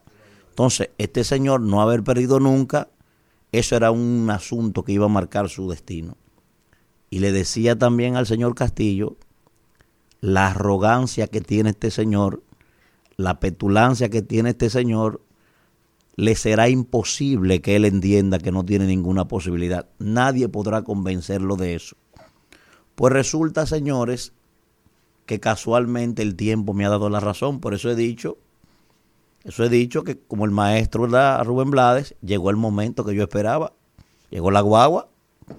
Señores, el principal opositor a que esa alianza se concretice en todas sus partes hoy es precisamente el candidato del PLD. ¿Por qué? Porque él está convencido de que él puede llegar a un segundo lugar. Yo puse por escrito, después que pasaron las elecciones, que para estas elecciones 2024 ese partido daba 15. Lo puse por escrito. ¿eh? Hoy, hoy en algunas encuestas, el PLD da 17. O sea que en promedio voy conectando también con lo que dije. Y el candidato da mucho menos en las que yo he visto. ¿eh? Entonces, ¿a qué viene esto, señores? O llegó el momento del papel de los cenízaros y la rebelión de los sargentos. Ponme ahí, por favor, Kelvin, los twitters de ayer de Lenín de la Rosa, ¿eh? que comenzó con el lloro y crujir de dientes. ¿Quién es Lenín? ¿Quién es Lenín? Lenín de la Rosa, señores, es el actual candidato alcalde de ese partido. Pónselo ahí, Kelvin, por favor. ¿Eh? El actual candidato alcalde de ese partido en San Juan de la Maguana. No, no, ese no es. No, no, ese no es. No, no, yo te mandé a Lenín, claro que sí. Bueno, te lo voy a mandar ahora mismo. Entonces, escuche bien, señores, Lenín de la Rosa es probablemente la tercera figura más importante que tiene el PLD en toda la provincia de San Juan. Un joven brillante, preparado y un dirigente de alta categoría de esa provincia. Fue el candidato alcalde en el proceso pasado, perdió ahí por poco margen de Hanoi, pero ahora, sin duda alguna, que con una gran alianza ese señor se perfilaría como el alcalde sin ningún problema. Dice Lenín, ahí ustedes lo ven en pantalla, escribió ayer un, un hilo de Twitter, dice Lenín, que en las encuestas que él maneja, de 24 alcaldías que tiene la provincia completa, conjuntamente entre alcaldías y distritos municipales, si se da la alianza, esa gran alianza podría conseguir 22 de esas 24 alcaldías. Oiga lo que dice este señor, ¿eh? Y dice él que sin la alianza es muy probable que solo lleguen a 10 y cuidado. Entonces él dice, no hay razones lógicas ni políticas para no llegar a una alianza. Y dice él, y lo único que ha pedido la fuerza del pueblo para entregarnos todo es que le apoyemos al candidato senador de ellos. Escuche bien lo que este señor está diciendo. Pero ¿qué dice Lenín? Voy con los genízaros aquí, con los sargentos. Dice Lenín, el número 6 de su Twitter, quiero informar que lastimosamente muchos compañeros que hoy son alcaldes y otros que son candidatos me han comunicado que de no haber alianza estarían renunciando a sus aspiraciones y otros estarán renunciando del partido por no ver posibilidades siquiera de poder competir. Y dice en el último párrafo, de negarnos a la alianza es querer sacarnos a ambos los ojos. Oiga bien, solo para sacarle un ojo al adversario. Este aún quedará viendo y nosotros ciegos. Hago un llamado a la sensatez y la concordia para un entendimiento en la alianza. Escuchen lo que está diciendo Lenín, ¿eh? Aquí voy yo ahora. Señores, pueden anotar por ahí lo que voy a decir para seguir, para seguir presagiando cosas. Primero, cuando hablo de los genízaros, me estoy refiriendo al comité político, ¿verdad? A esa guardia, esa guardia pretoriana que custodia al Kaiser de San Juan. En la próxima reunión del comité político del PLD, todo está listo para que haya una rebelión de los genízaros, encabezado por Francisco Javier García. Escúchelo bien. Escuche bien lo que estoy diciendo. Hay 23 miembros del comité político del PLD dispuestos a lo que sea, que son pro alianza.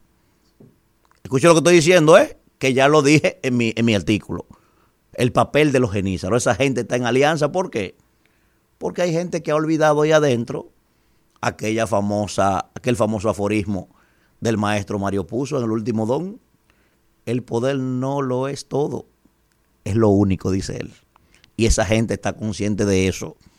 Eh, porque no es un asunto de romanticismo lo que estoy diciendo. Y lo otro es, señores, también aquí hay 500 miembros del Comité Central del PLD que están pidiendo que se le entreguen a ellos en el Comité Central la decisión de saber si habrá alianza integral o no habrá. Y están dispuestos, estoy dando la primicia, a dar inclusive una rueda de prensa revelándose los 500. Oigan bien, y ya ustedes vieron que para este fin de semana, Domingo Contreras se está convocando a una manifestación para anunciar su rebeldía también, en ese sentido. Oigan bien lo que estoy diciendo, ¿eh? Entonces, vuelvo y repito, vuelvo y repito, no estoy contento, pero quise hacer esta retrospectiva porque como ustedes son los genios, como se lo he puesto por escrito, se lo he dicho de mil formas, en mil comentarios, los genios siguen siendo ustedes, ahí están las pruebas. Ahí están las pruebas. La política que se mezcla con el resentimiento, con la arrogancia, con el ego, con el odio, no va para parte el que haga eso. Llámese como se llame. La política y el ego son antinómicos. La política y la arrogancia, uno está en la Duarte con París y el otro llegando a Bonao. La política y la petulancia, uno está en la José Martí y el otro doblando por la curvita de la Paraguay. Eso no hace esquina, señores. Eso no hace esquina. Entonces, ese resentimiento, ese odio, esa, esa displicencia que impera ahí, en un grupito de no más de cinco personas, si acaso lleguen a siete, eso va a propiciar, como lo hemos dicho, que ustedes se queden donde están y el presidente de la República siga tan campante como el whisky aquel. ¿Eh? Y solo decirles a quienes no me creían, a quienes pensaban que yo estaba especulando cuando presagié todo lo que ha estado pasando y cuando presagié que ustedes venían para abajo, ¿eh? aunque ustedes se creyeran en el pináculo, como ha pasado, solo decirles, recordarles aquella combinación, miren, del gran maestro de maestro, Johnny Pacheco y Justo Betancourt. Miren, ojalá que su guarapo siempre tenga hielo. Pasen buena. Señores, regresamos en este rumbo de la mañana y vamos a hacer brevemente un contacto con nuestro hermano y amigo Víctor Suárez. ¿En quien qué es momento? Miembro del Comité Político del PLD, un diputado histórico de Santiago, a propósito de algunas situaciones que han estado ocurriendo en el PLD. Buenos días, Víctor. Buen día, hermano. Para mí un placer eh, estar en contacto contigo y con ese grandioso grupo de, de un programa que ha venido a traer, eh, a refrescar la forma de, de llevar la noticia a todo el país. Gracias, Víctor. Víctor, te hemos querido llamar por dos cosas fundamentales. Primero, el otro día te vi quejarte, te vi quejarte de que Robert de la Cruz anda por ahí diciendo que él es miembro del comité político y vendiéndose como miembro del comité político, cualquierizando eso cuando él no es miembro de ese órgano. Y tú te regates, no es No, miembro. No es miembro. Entonces, para que nos explique eso y lo otro, Víctor, con relación a lo de las encuestas de la circunscripción 1 de Santiago que dejaron fuera a mi hermano Daniel, Daniel Santos. Te vi regado ayer. Explícame los dos temas. Vamos a ver. No, pero mira, eh, no es regado. Yo tengo una forma eh, de, primero, hay gente que critica que ya el comité político no es como antes, y, yo digo, verdad que no, porque hay personalidades diferentes. eh, eh, es decir, cada uno actúa diferente, y las redes sociales son una realidad, que hace 30 años no existían. Y, y a veces te critican que tú tienes que, que todo hacerlo a través de lo- de del organismo correspondiente y evidentemente que para mí ya ese ese no esos tiempos no no, no son los mismos. Con relación a Robert Robert más que un amigo para mí y de verdad que yo lo hice un poco como de broma como para joder como dicen eh, en el primero fueron dos tweets con el caso de Robert diciendo que no usara una función al de la cual él no es parte. Y lo que hizo fue que se malentonó y en una asamblea volvió y reiteró que en su calidad de miembro del comité político y yo simplemente entiendo que si el Partido de la Liberación Dominicana mínimamente, mínimamente quiere eh, eh, volver a, a ser el partido que era eh, respetuoso de los organismos, de, las decisiones, de, respeto a cada una de las instancias, sobre todo a las superiores, eh, Robert no es miembro del comité político, es decir, en una votación, eh, la de la de 2001, él queda fuera por la votación del comité central. Es decir, es faltarle respeto no a mí, a los miembros del comité central que votaron y decidieron. Incluso eh, él queda en el 50, donde estábamos eligiendo 43, porque tanto el presidente como el secretario general fueron votados por, eh, con una votación primero. Eh, y lo que veo que, que, que lo cogen como una forma de indiferencia y yo dije y lo mantengo que no vuelvo a una reunión del comité político mientras no se establezca cuáles son los miembros del comité político. Eh, se ha querido decir, y aquí yo quiero aclarar, porque yo, eh, eh, una vez Francisco Javier, eh, Monchi Fadul, llevaron como propuesta que el presidente de, de la del, órgano consultivo, de la comisión consultiva, eh, debería ser parte del comité político, no miembro del comité político, el miembro del comité político lo hace el comité central, sino par- eh, participar en las reuniones con, con voz, sin voto, para estar informado de los temas que tratan.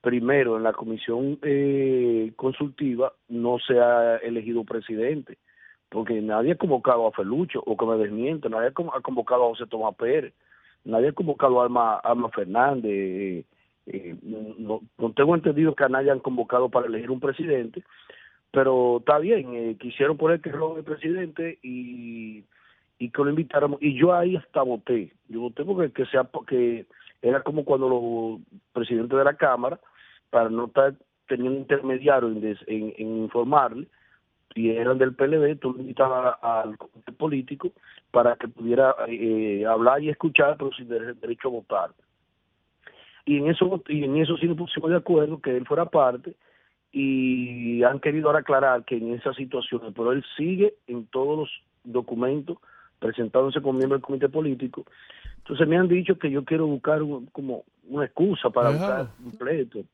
digo yo no lo que yo quiero es que el que es es y el que no es no es, eh, no es.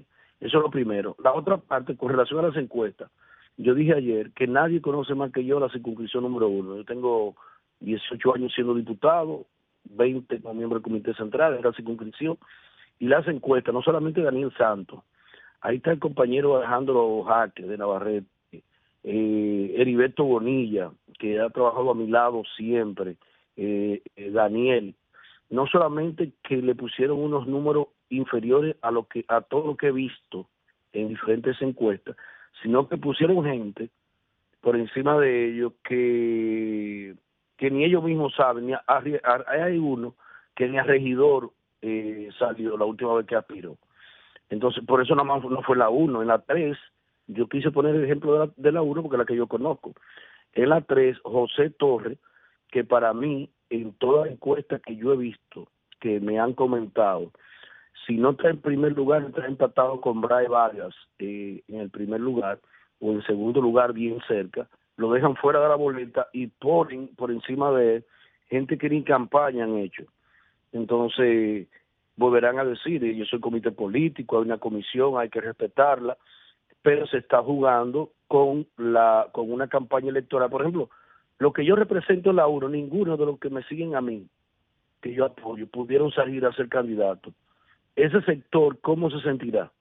Pero también no guarda relación con la verdad los resultados de esas encuestas y simplemente lo hice saber. Escucha, Víctor. Sí, te escucho. Mano, buen día, un abrazo. No sé, Víctor, si escuchaste mi comentario reciente. Víctor, mira, No.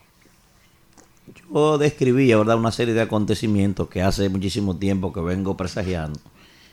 Y acabo de decir, quisiera preguntarte la información si tú tienes sobre eso, porque me la dieron a mí ayer, que hay un grupo de miembros del comité político, me dijeron específicamente 23, que solo están esperando que se convoque la próxima reunión para montar allí lo que sea necesario en pro de la alianza. están dispuestos inclusive a enfrentar a quien tengan que enfrentar allí y hay 500 miembros del Comité Central inclusive dispuestos a salir a una rueda de prensa para desafiar al comité político pidiendo la alianza. ¿Qué información tú tienes sobre eso? Mira, eh, voy a hablar lo del comité político, que lo mismo, aunque también soy del central, eh, no, no domino esa información. En, la, en una de las últimas reuniones del comité político, había un grupo también en ese sentido, eh, por imponer eh, eh, eh, esa alianza. Sin embargo, eh, hubo, otro grupo en el que yo estaba ahí, el presidente Medina, eh, el candidato Abel Martínez y otro grupo, que superábamos en voto, pero fuimos una persona, fue aquella reunión de, ocho horas, que duró de 10 de la mañana a 6 de la tarde, eh, donde todo el mundo expuso y para no aplastar a nadie ni imponer a nadie, se dejó la posibilidad abierta, abierta y se creó una comisión para que pudiera ir escuchando, no sé si te recuerdan esa noticia, para que puedan ver con qué partido que no esté aliado al, al gobierno pudiéramos ser alianza, que incluso se malinterpretó,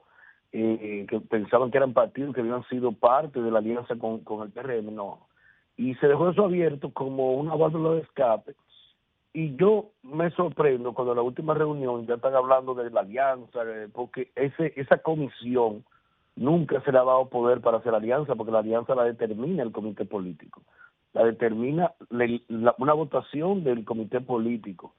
Eh, y el comité político en ese momento creó una comisión para que escuchara la posible alianza, porque el ánimo que había es que no se hiciera alianza, sobre todo con, el- con la fuerza del pueblo, porque hay un grupo, y lo quiero decir por aquí de manera muy responsable, hay un grupo, compañeros del comité político, que, que está jugando una alianza prácticamente abiertamente, no es a favor del PLD, es a favor de que vuelva el, el Leonel Fernández.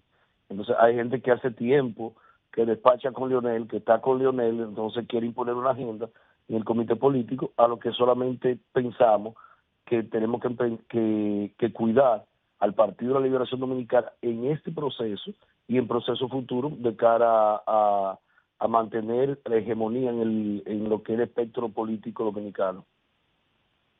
Doctor, eh, finalmente de mi parte, hermano, yo quiero preguntarte lo siguiente, Elvin Castillo.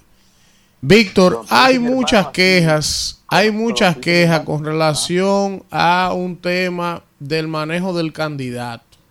Rafael Hidalgo, un miembro histórico de ustedes, la municipalidad, alcalde de ASO, un dirigente nacional, acaba de irse y lo que ha dicho es lo mismo, un irrespeto, un maltrato del candidato. Francisco Javier García había hecho lo propio y suena mucho que Abel es egocéntrico, que Abel tiene un manejo difícil. Usted que de Santiago, ¿qué es lo que está pasando en torno a Abel y el equipo para integrar al resto de los dirigentes del PLD? Mire, hermano, eh, poca gente conoce más a Abel que yo.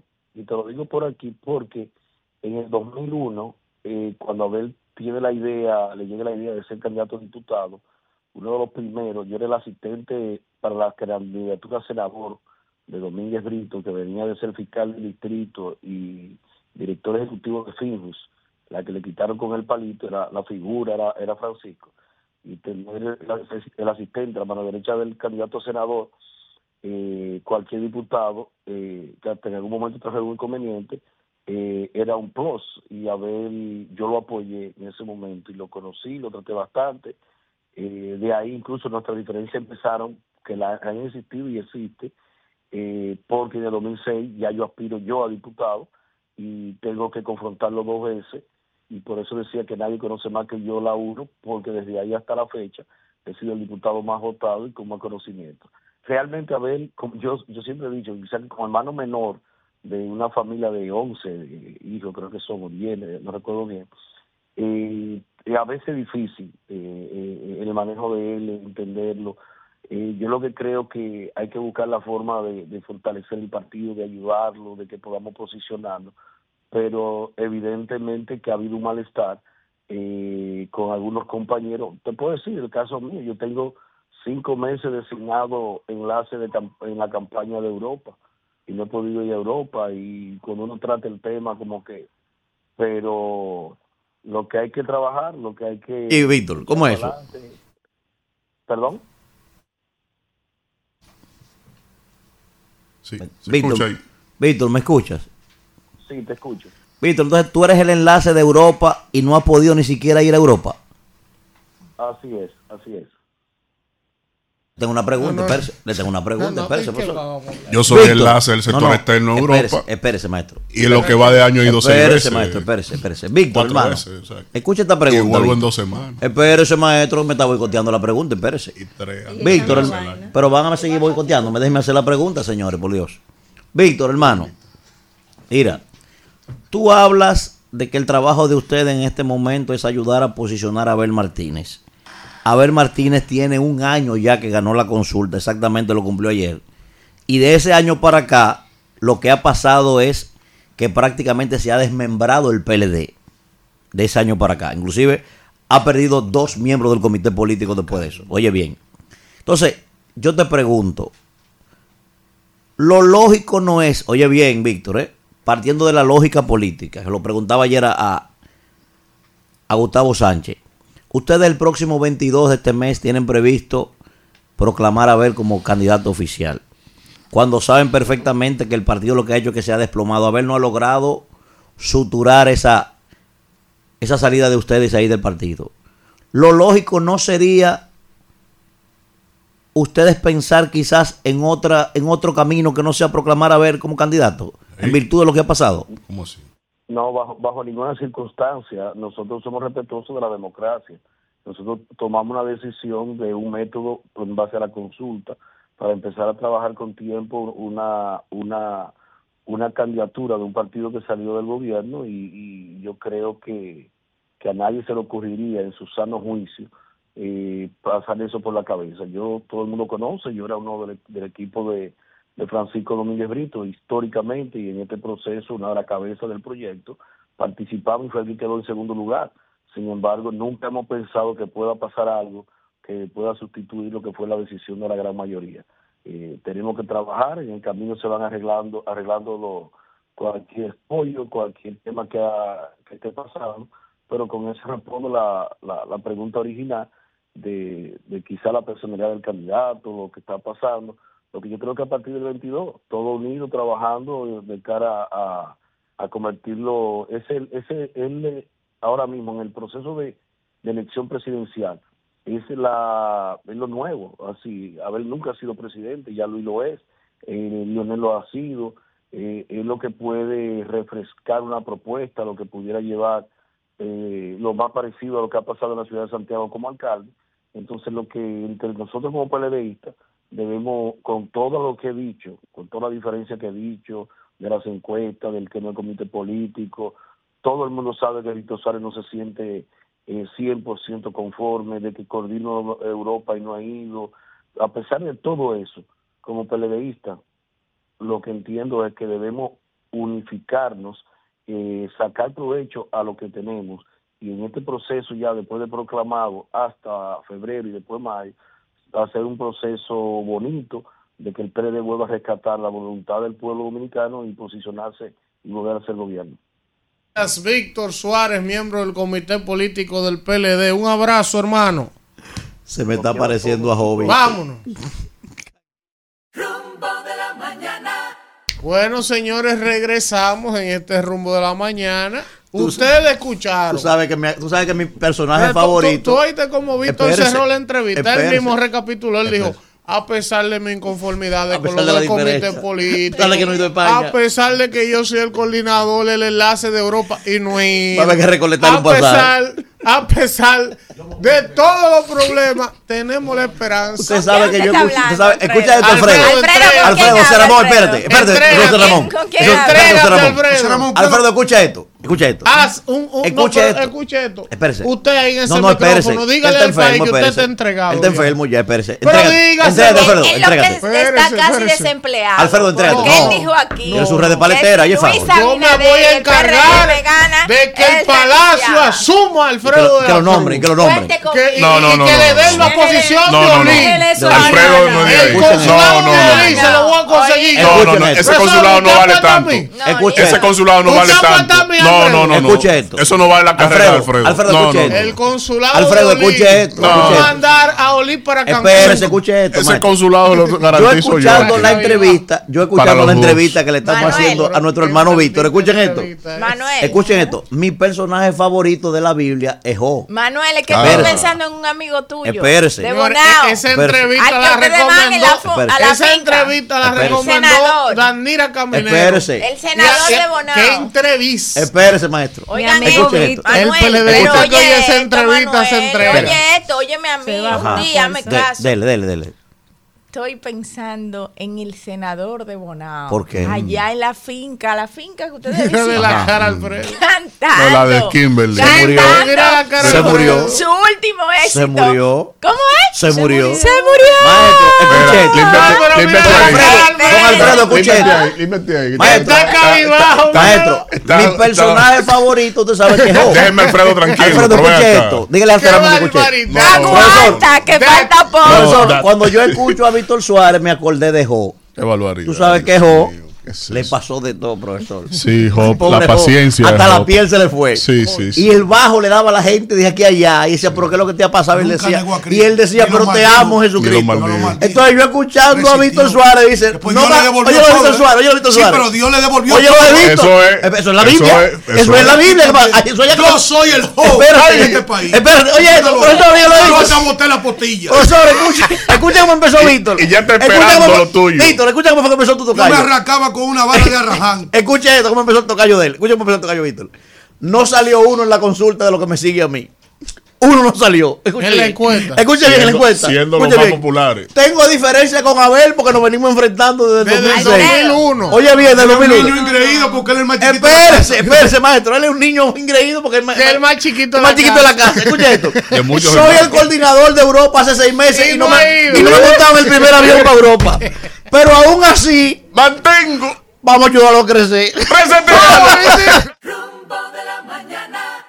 Bueno, regresamos en este rumbo de la mañana y vamos con el comentario de Víctor Villanueva. Bueno, señores, eh, aquí tenemos que el día de ayer, eh, en la pi semanal, el presidente de la República, dentro de los temas, dentro de los temas que abordó el día de ayer, estuvo eh, precisamente eh, indicando un conjunto de informaciones, como es propio eh, que él tenga que dirigir ante la nación dominicana y sobre todo el presidente eh, ahí dentro de estos temas abordó eh, o hizo un repaso al tema relacionado a la vivienda, de las políticas que él tiene en su gobierno por el tema de la vivienda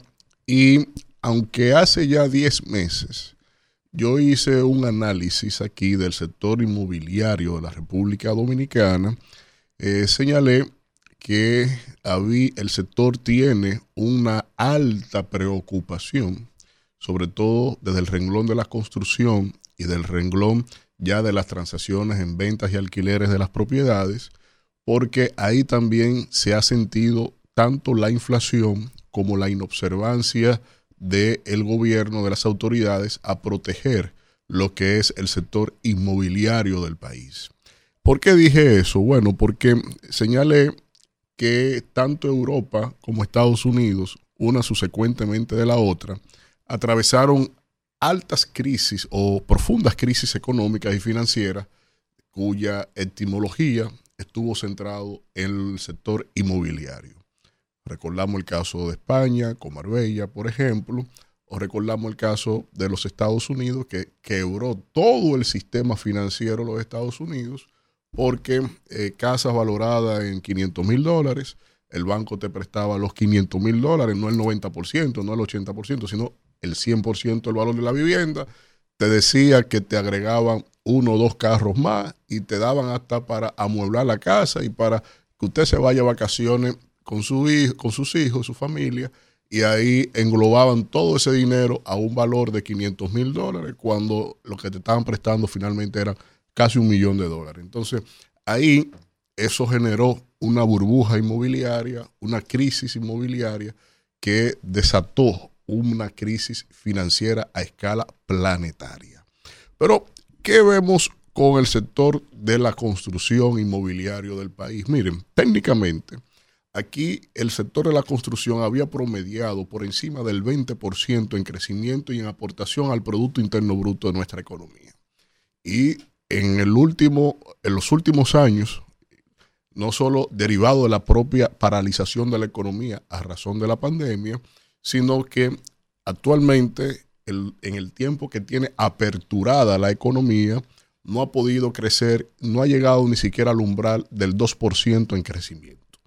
Eso es un indicador muy grave para el tema relacionado a las variables que inciden en el Producto Interno Bruto del país, sobre todo porque el Estado necesita generación de riquezas. Pero desde hace dos años que está dando esos indicadores, este sector tan importante para las riquezas y las recaudaciones del Estado, obviamente que esto ha tenido un conjunto de circunstancias. La primera de ellas es, por ejemplo, la revalorización de la propiedad a través de la inflación, en donde los materiales de construcción, entre escasos y costosos, han elevado el precio de la unidad familiar. Pero adicionalmente en la política macroeconómica monetaria del Estado, que ha llevado al alza de las, eh, de las tasas de interés de los préstamos, las transacciones que se hacen con las entidades bancarias, también elevó la vara para, aquel, para aquella familia que requería del acceso a una vivienda.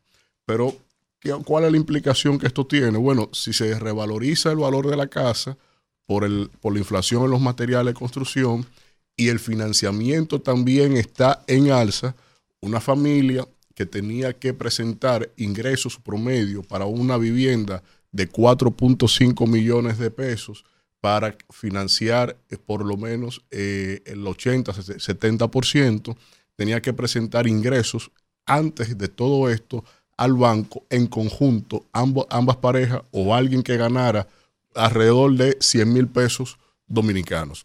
Pero en el caso de que, eh, como ha acontecido todo en estas salsas que ha suscitado fruto de esta dinámica de la economía que señalo, pues entonces ya la familia tiene que presentar ingresos por encima prácticamente de los dos, o cercano a los 200 mil pesos.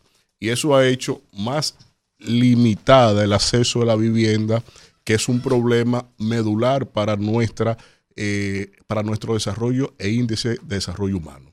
Pero ¿Por qué es un problema medular? Miren, República Dominicana tiene entre viviendas cualitativas y viviendas cuantitativas, tiene un déficit habitacional de unas 2.3 millones de viviendas. Hace tres años, cuando inició esta administración, el déficit estaba situado en 1.6 millones de viviendas. Todos los estudios de los distintos, de los distintos estamentos, tanto de eh, organismos internacionales, agencias internacionales, como agencias de cooperación que se dedican precisamente al acceso de un techo eh, digno para las personas que están radicados aquí en el país, han señalado que el déficit habitacional en las distintas cifras y cálculos que se han hecho van entre 23 mil y 90 mil unidades por año. Entonces, oigan el dato, 23 mil y 80 mil unidades, 90 mil unidades por año es el déficit habitacional que se tiene. ¿Por qué? Porque el sector no regulado te aporta unos 20 eh, mil eh, eh, unidades y anteriormente, antes de este gobierno, el sector oficial, es decir, el Estado, te aportaba por encima de las 15 mil unidades. Y eso entre viviendas cualitativas y viviendas cuantitativas. ¿Y qué significa el hecho de que ambos sectores combinados ni siquiera daban el total prácticamente de, una media de los cálculos del déficit habitacional. Eso da como resultado que cada año es creciente el tema relacionado a el déficit habitacional que tiene el país. Pero ¿qué resulta? Cuando fue candidato a la presidencia, el señor Luis Abinader eh, tenía esto aparentemente bien claro, porque dentro de sus prioridades como candidato, ponme el video, Kelvin, dentro de sus prioridades como candidato, eh, ¿está leyendo todavía? Ah, no puede entrar. Ok, perfecto. Hay un video, y yo lo voy a poner aquí para que la gente lo escuche. Hay un video de Luis Abinader entregando unas viviendas y precisamente en, esa, eh, en ese ejercicio que él hace de eh, como candidato a la presidencia, insisto, y que era el rol que le correspondía, él hace un anuncio que quedó eh, muy marcado para todo el que le escuchó. Y él, y él decía exactamente... proyecto habitacional de un millón de viviendas para personas de limitados recursos económicos. Viviendas así haremos casi un millón para mejorar donde viven los dominicanos y las dominicanas. Esa es una promesa realizada. Bueno, y así hay un conjunto de eh, declaraciones que aporté a producción, pero por temas técnicos no lo podemos montar ahora, eh, en donde como candidato y como presidente, ya como presidente, y sobre todo en su discurso de inauguración, él afinó que ese millón de viviendas estaría resuelta. De hecho, en otro momento, el presidente de la República, en una, una en su primera rendición de cuenta el 27 de febrero del año 2021, dijo, Abinader promete construir en 2021 más viviendas de las construidas por el INVI en 60 años. O sea, él viene desde, el, desde la oferta del millón de viviendas, desde un millón, y dijo que en su primera rendición de cuentas, que iba a construir más de lo que históricamente Balaguer, eh, todos los presidentes, todo lo que había hecho en 60 años de Juan Boa a la fecha, él iba a hacer más en el 2021. Eso lo enunció solito, nadie lo obligó a decir eso. Y eh, dijo que ya con lo que iba de gobierno de agosto del 2020 a, febrero, 27 de febrero del 2021, dice que ya había construido más que en los últimos 13 años del INVI. Es decir, en un año te voy a construir más que en 60 años, pero en los meses que llevaba su gobierno, ya él había construido más que los últimos 13 años de esa institución. Y eso, obviamente, que así lo, lo, lo llevaron en distintos momentos expresando que él iba a ser la gran panacea en función a esto. Pero, ¿qué dice el presidente el día de ayer? El presidente el día de ayer en la pi semanal, usted póngale el calificativo que usted quiera, pero con semanal. Puede ser la mentira, el gagueo semanal, lo que usted quiera semanal. Él ayer dijo, yo le agrego, como fue tan estrepitoso lo que señaló el presidente ayer, eh, que es la mentira de la semana. Miren, él dice que eh, el gobierno ha entregado unas 5.700 viviendas en eh, lo que va de gestión y que terminará el año con 7.000 viviendas. Si el déficit habitacional por año es entre 23 mil y 90 mil unidades por año. Si el déficit cuantitativo y cualitativo total da 2.3 millones de unidades habitacionales en déficit para, para nuestra economía, ¿cómo es que si usted construyó más que todo el mundo en 60 años, como lo prometió, ¿cómo es que de un millón prometido usted apenas en tres años de gobierno no ha llegado ni siquiera a 7 mil unidades. Eso es una caída estrepitosa, una indolencia en lo que tiene que ver con la realidad de la eh, situación de acceso a viviendas dignas, viviendas cualitativas, porque la cuantitativa usted puede tener piso de tierra, pero eso no genera un impacto en el índice de desarrollo humano.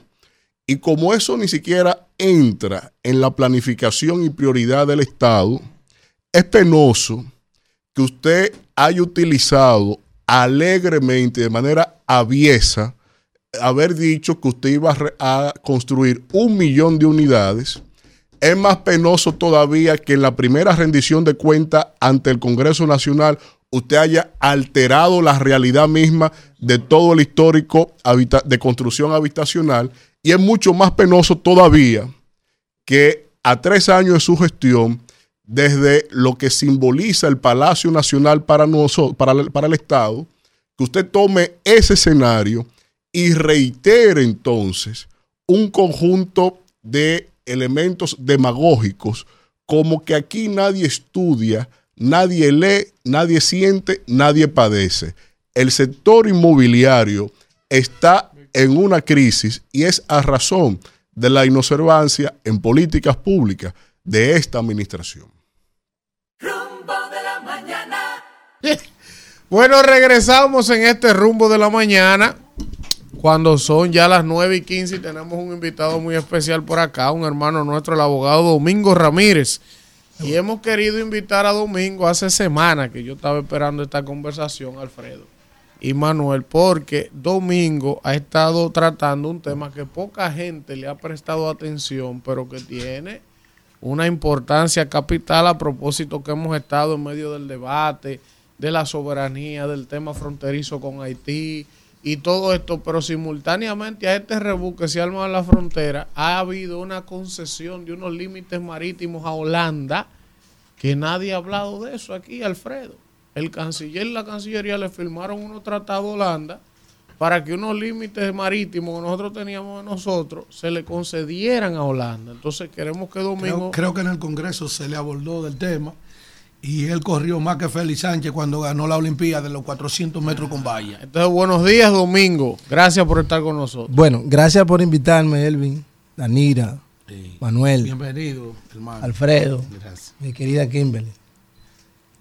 Bueno, lo cierto es que en julio del año 2021, eh, específicamente el 5 de julio, la Cancillería de la República, a través de su canciller Roberto Álvarez, firmó un acuerdo de delimitación marítima con el Reino de los Países Bajos.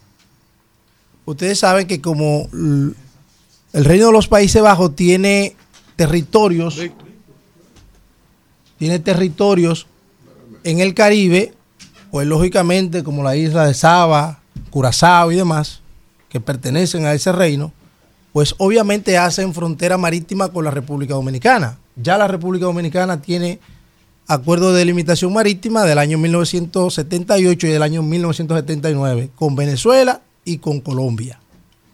Pero ¿qué resulta? Que en el año 2007, mediante la ley 66-07, se declaró la República Dominicana como un estado archipelágico.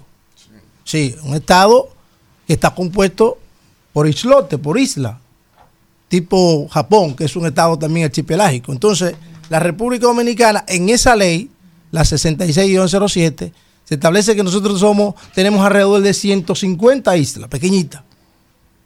Entonces, por eso lo declaramos como un estado archipelágico. Obviamente, eso le da a la República Dominicana eh, posibilidad de extender su zona de delimitación marítima, es decir, su zona contigua y además también su, su zona exclusivamente exclusiva, es decir, es Zona económicamente. zona econo- económicamente exclusiva, correctamente, como dice el compañero Víctor. Entonces, con esa, con esa posibilidad, desde el punto de vista legal, pues lógicamente, el acuerdo, si ustedes lo ven, es un acuerdo que tiene dos páginas, seis artículos. Un acuerdo que tiene dos páginas, seis artículos. No se establece en ningún momento que la República Dominicana es un estado archipelágico. Lo pueden buscar, ahí está. Yo se lo mandé a la productora, me parece. Eso es una cosa. Hermano, déjame hacer una pregunta brevemente, discúlpeme. A, a ver si usted, su, su opinión, porque usted es el invitado. Sí. esa vaina es de maldad. O como dicen en el campo, apremente, expresamente, apotesis, esa vaina, ese tipo de inobservancia.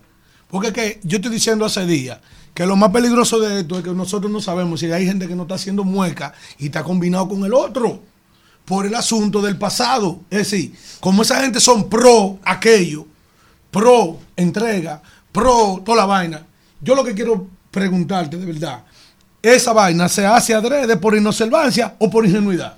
¿Qué tú entiendes? Mira, ese acuerdo estaba sobre la mesa desde el año 2018. El, el interés de, de Holanda firmar con nosotros. O sea, Sí. ¿de quién es el interés? ¿Ellos qué quieren? ¿O Ellos, somos nosotros? ellos son los que ponen el tema sobre la mesa. Reitero, eso ellos tienen isla aquí en el Caribe. claro, te dije la isla de Saba, eh, la isla, por ejemplo, de, de Curazao. de Curazao y todo eso. Ellos tienen, obviamente, territorios en el Caribe. Dame la respuesta que tú entiendes. Lo que te quiero decir es que ese acuerdo viene desde el año 2018. Estaba sobre la mesa del año 2018. Bueno, no se había firmado. Lo cierto es que cuando llegó el nuevo canciller, en tres meses lo firmaron. ¿Y qué hay en esas aguas territoriales que se le está Oh, cediendo a Holanda? y- Vamos a ver. y- Porque ¿por qué a Holanda le interesa? Hay gupi, colevelo, Claro. ¿Qué es lo que hay? o hay beta. Oh, imagínate tú que en el acuerdo establece que la equiditancia, es decir, la equiditancia es los puntos iguales. Bueno, tú, tú lo sabes bien visto. Asimetría. Asimetría. Asimetría. Pero, pero dijo, di- dijo el canciller que eso Eh, era. para- No, pero Ok. ¿para, qué, para él culmine? ¿Qué es lo que hay que a Holanda le interesa y que Bueno. nosotros estamos cediendo No, no, tan no, no, no, fácil? no, Y que si esa vaina es adrede, Y- que si querés, Eh, imagínate tú que Holanda es un país ultra industrializado, muy industrializado. De hecho, ellos son parte del, de la Shell Company, ¿verdad? Que es una compañía a nivel mundial de, vende- que vende productos, es decir, eh, digamos, Derivado del petróleo. derivado del petróleo, de comercio y demás. Que ellos puedan explorar todas esas zonas y que en, en función de la equidistancia ellos puedan repartirse en partes iguales, como dice el contrato, lo- los beneficios que se tengan ahí. Que se consiga gas natural, que se consiga espérate, petróleo. Pero espérate, pero espérate, espérate, espérate, porque tú me estás diciendo una vaina. O sea, en el interés de Holanda de que se le concedan esas. Nosotros esa, estamos ella- cediendo. esa, esa milla náutica que nosotros estamos midiendo, ellos hablan de que sus intenciones para eso es explorar. Bueno, pero mira lo que No, dice. mira que lo que dice el acuerdo. eh, no, mira lo que dice el acuerdo. Mira lo que dice el acuerdo. Mira, No, no rabalicemos esto, vamos a leer. Mira lo que dice el No, acuerdo. Mira. Sol, vamos a escucharlo. siempre a lo- a lo- Vamos a a lo- escucharlo. No, pero cuando hablo de internacional. Mira lo que dice el acuerdo. habla de eso. Vamos, vamos a Tú verás lo que dice el acuerdo para que tú entiendas lo que yo te estoy No, diciendo. pero esto hay que cerrar. Mira, mira, mira. Vamos. Artículo número uno. Vamos. El presente acuerdo establece la delimitación de toda la zona marítima en el mar Caribe entre las partes. De toda la zona car- de toda la zona marítima. Eso es lo que dice el acuerdo, míralo ahí. Que hay varios puntos ahí que nos, nos unen. El otro, la decisión de una parte de establecer, ampliar o modificar su zona marítima se hará de conformidad con este acuerdo. Es decir, nosotros como Estado nos estamos sujetando a ese acuerdo. Óyelo bien. Y eso ha ido a Congreso. El, el, el- le- voy. que cuando el, canciller Ahí voy. fue ahora, se Ahí- le preguntó de eso. Ahí voy. Y de hecho, quise invitar al compañero Almircar Carrasco, porque Almircar tiene un estudio sobre eso, de delimitación marítima de la República Dominicana. Y él y yo hemos estado dándole seguimiento público al tema, porque a nosotros nos interesa sobremanera que esos recursos que pertenecen a la República Dominicana, en virtud de lo que establece el artículo 9 en su numeral 2 de la Constitución de la República, sean protegidos. Sí, pero, pero, pero vamos, vamos. Entonces- Ah, sí, pero para, como es radio, el tema de la ley archipelágica se establece en función a las islas adyacentes a la República Dominicana. Correctamente. Que eh, desdibuja lo que se considera como línea base de la costa de la isla principal y toma como referencia la, la línea base en los puntos que unen entonces todo el conjunto de islas que componen la, la isla principal.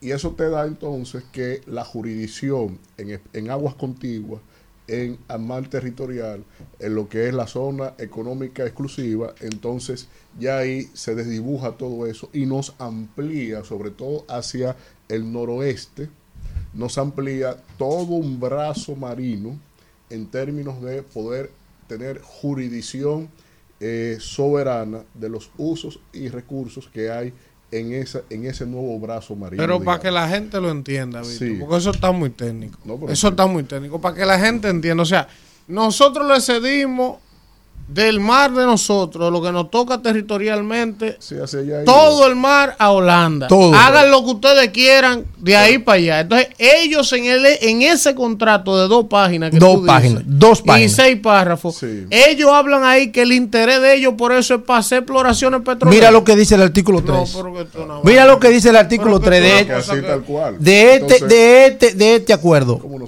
De este acuerdo. En el caso, oye bien, que es la joya de la corona de este acuerdo, el artículo número 3, de los 6, el 3.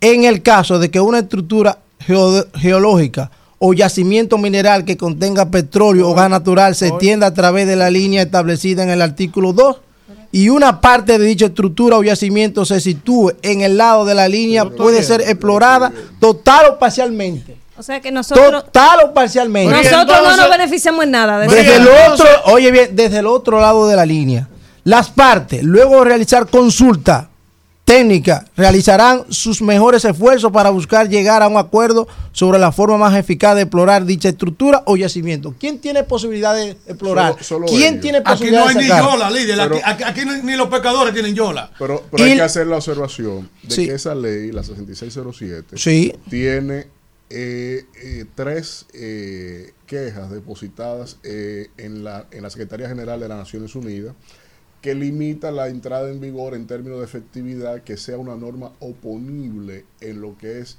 el, las normas erga omnes vinculadas a los estados que tenemos con los que tenemos eh, eh, eh, frontera marina. Aclárale, Víctor, ningún Sí. estado nos reconoce No eso. reconoce Acláralo, eso. es un invento que eso es lo que le vendieron a Leonel. sí, Acláralo, sí, eso mismo. Y, y adicionalmente está el otro elemento que es el principio de efectividad del ejercicio de la soberanía.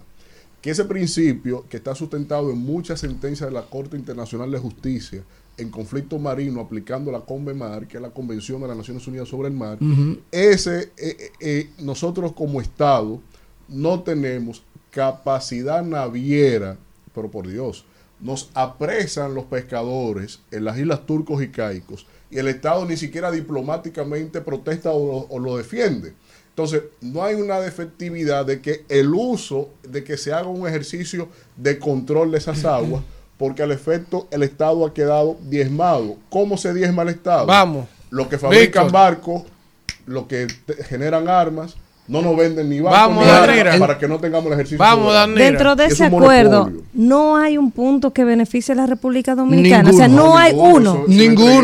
Ninguno. ¿Quién diablo fue que- Y entonces, ok, el acuerdo ahora no mismo. No, no, Ninguno. El acuerdo, el acuerdo oye, está pendiente de revisión Eh. en el constitucional, que eso lo dijo el canciller ahí en, en el Congreso en estos Sí. días, y luego pasa al Congreso. Entonces lo que tenemos que es presionar a nuestros Lo debió congresistas. de ir a una sala penal por traición a la No, que ojalá Milton eh, a una Rey sala penal antes que que- se Antes vaya, que se vaya. evacúe esa sentencia. Ese- a una sala penal Sí, de el, traición a la pero el Congreso ese- está ahí para eso. el Congreso está ahí para eso. Ese- el Congreso hay que, que, tiene hay que ver estar está vigilante al Congreso. ¿Y al que hizo? ¿Y tú crees que Holanda Bueno, está pero está bien, es que tú no eres. Tú no eres está uso nosotros no somos ministerio público. El, Congreso está ahí. Si el, Congreso, si el Congreso veta eso, eso se devuelve y se cae. No, no, O si el pero- Tribunal Constitucional también lo veta. que o sea, él no puede pero modificar los ¿quién está límites de diciendo? una ley. Pero ¿quién está diciendo que Eso él es puede? solo el Congreso. Un Pero- acuerdo que él firme. pero, caballero. No va a modificar Bueno, una ley. por eso está O en el constitucional. Congreso. Qué barbaridad. No, pero ¿quién está diciendo eso? Es que no debe estar ahí, Pero que eso es que- nulo. Víctor, aguanta, Ah, que ya eso bueno. pasó.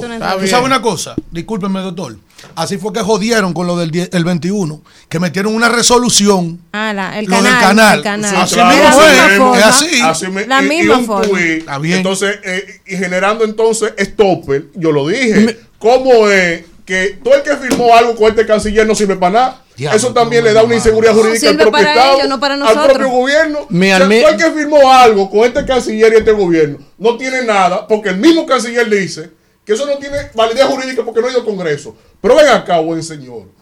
¿Cómo es que usted firma vainas en nombre del Estado? Canciller es un mensajero, el sinónimo en diplomacia desde la sociedad westfaliana, carajo, es mensajero. Y todo lo que él firma en actuación del presidente. Entonces, no es verdad que dos cosas, o está engañando al presidente, o el presidente lo está utilizando para hacer eh, a sus intereses propios. Pero, No, pero, eso. pero, pero aquí lo importante es que hay unos cánones institucionales. Eh, si bien es cierto que, como dice Manuel, hay algunas objeciones con relación a esa ley, esa ley está vigente. Yo pienso diferente a ustedes. El- Lo único, yo no voy a entorpecer la, la, la entrevista, pero yo pienso diferente a ustedes. Bueno, bueno, bueno, pero, pero hay unos cánones institucionales en la República Dominicana que independientemente de que tengan sus debilidades o que nosotros podamos ver sus debilidades, son cánones institucionales. La República Dominicana tiene un tribunal constitucional que en función, en virtud de lo que de- establece el artículo 185, numeral 2 de la Constitución, tiene el control preventivo de los tratados internacionales. Tenemos ese- que irnos por razones de tiempo. Yo solo diré lo siguiente. Si nosotros no tenemos la capacidad instalada como país de explorar esas aguas, yo no veo nada de malo que se haga un acuerdo de exploración. Ahora, lo primero que eso debe tener es suficientemente delimitado, discutido, socializado en el Congreso y que haya un acuerdo que beneficie a las partes, no una vaina como esa. Porque yo no estoy opuesto a que se le ceda por cedérsele. Yo estoy opuesto a lo que tú me estás enseñando, cómo se firmó, Sí. con quién se consensuó y con quién eso se habló. O sea, eso se le entregó a ellos. Entonces, eso es lo que a mí me preocupa. No es ni siquiera que se haga el acuerdo con Holanda. Es la forma en la que el acuerdo se ha hecho y que eso no se socializó con nadie. Pero Elvin, también hay una, eh, digamos que hay un, una institución que crea la propia ley 66-07, Anamar, Sí, que eso- es la... eso no, eso no sirve para nada. Pero lo que tiene que ver con los asuntos del mar. la clave, y perdón ahí. Una cosa es exploremos juntos, porque yo tengo incapacidad técnica. Sí. Y otra cosa es, esto es tuyo de aquí para allá en equidistancia. Eso es entreguismo. Eso es traición a la patria, esa vaina. Es que no- ¿Ustedes creen que yo lo digo por ser de la, de la oposición? Sí. Es que es una... no, ¡Vámonos, Isidro! Claro que ¡Vámonos, sí. Isidro! Rumbo de la mañana.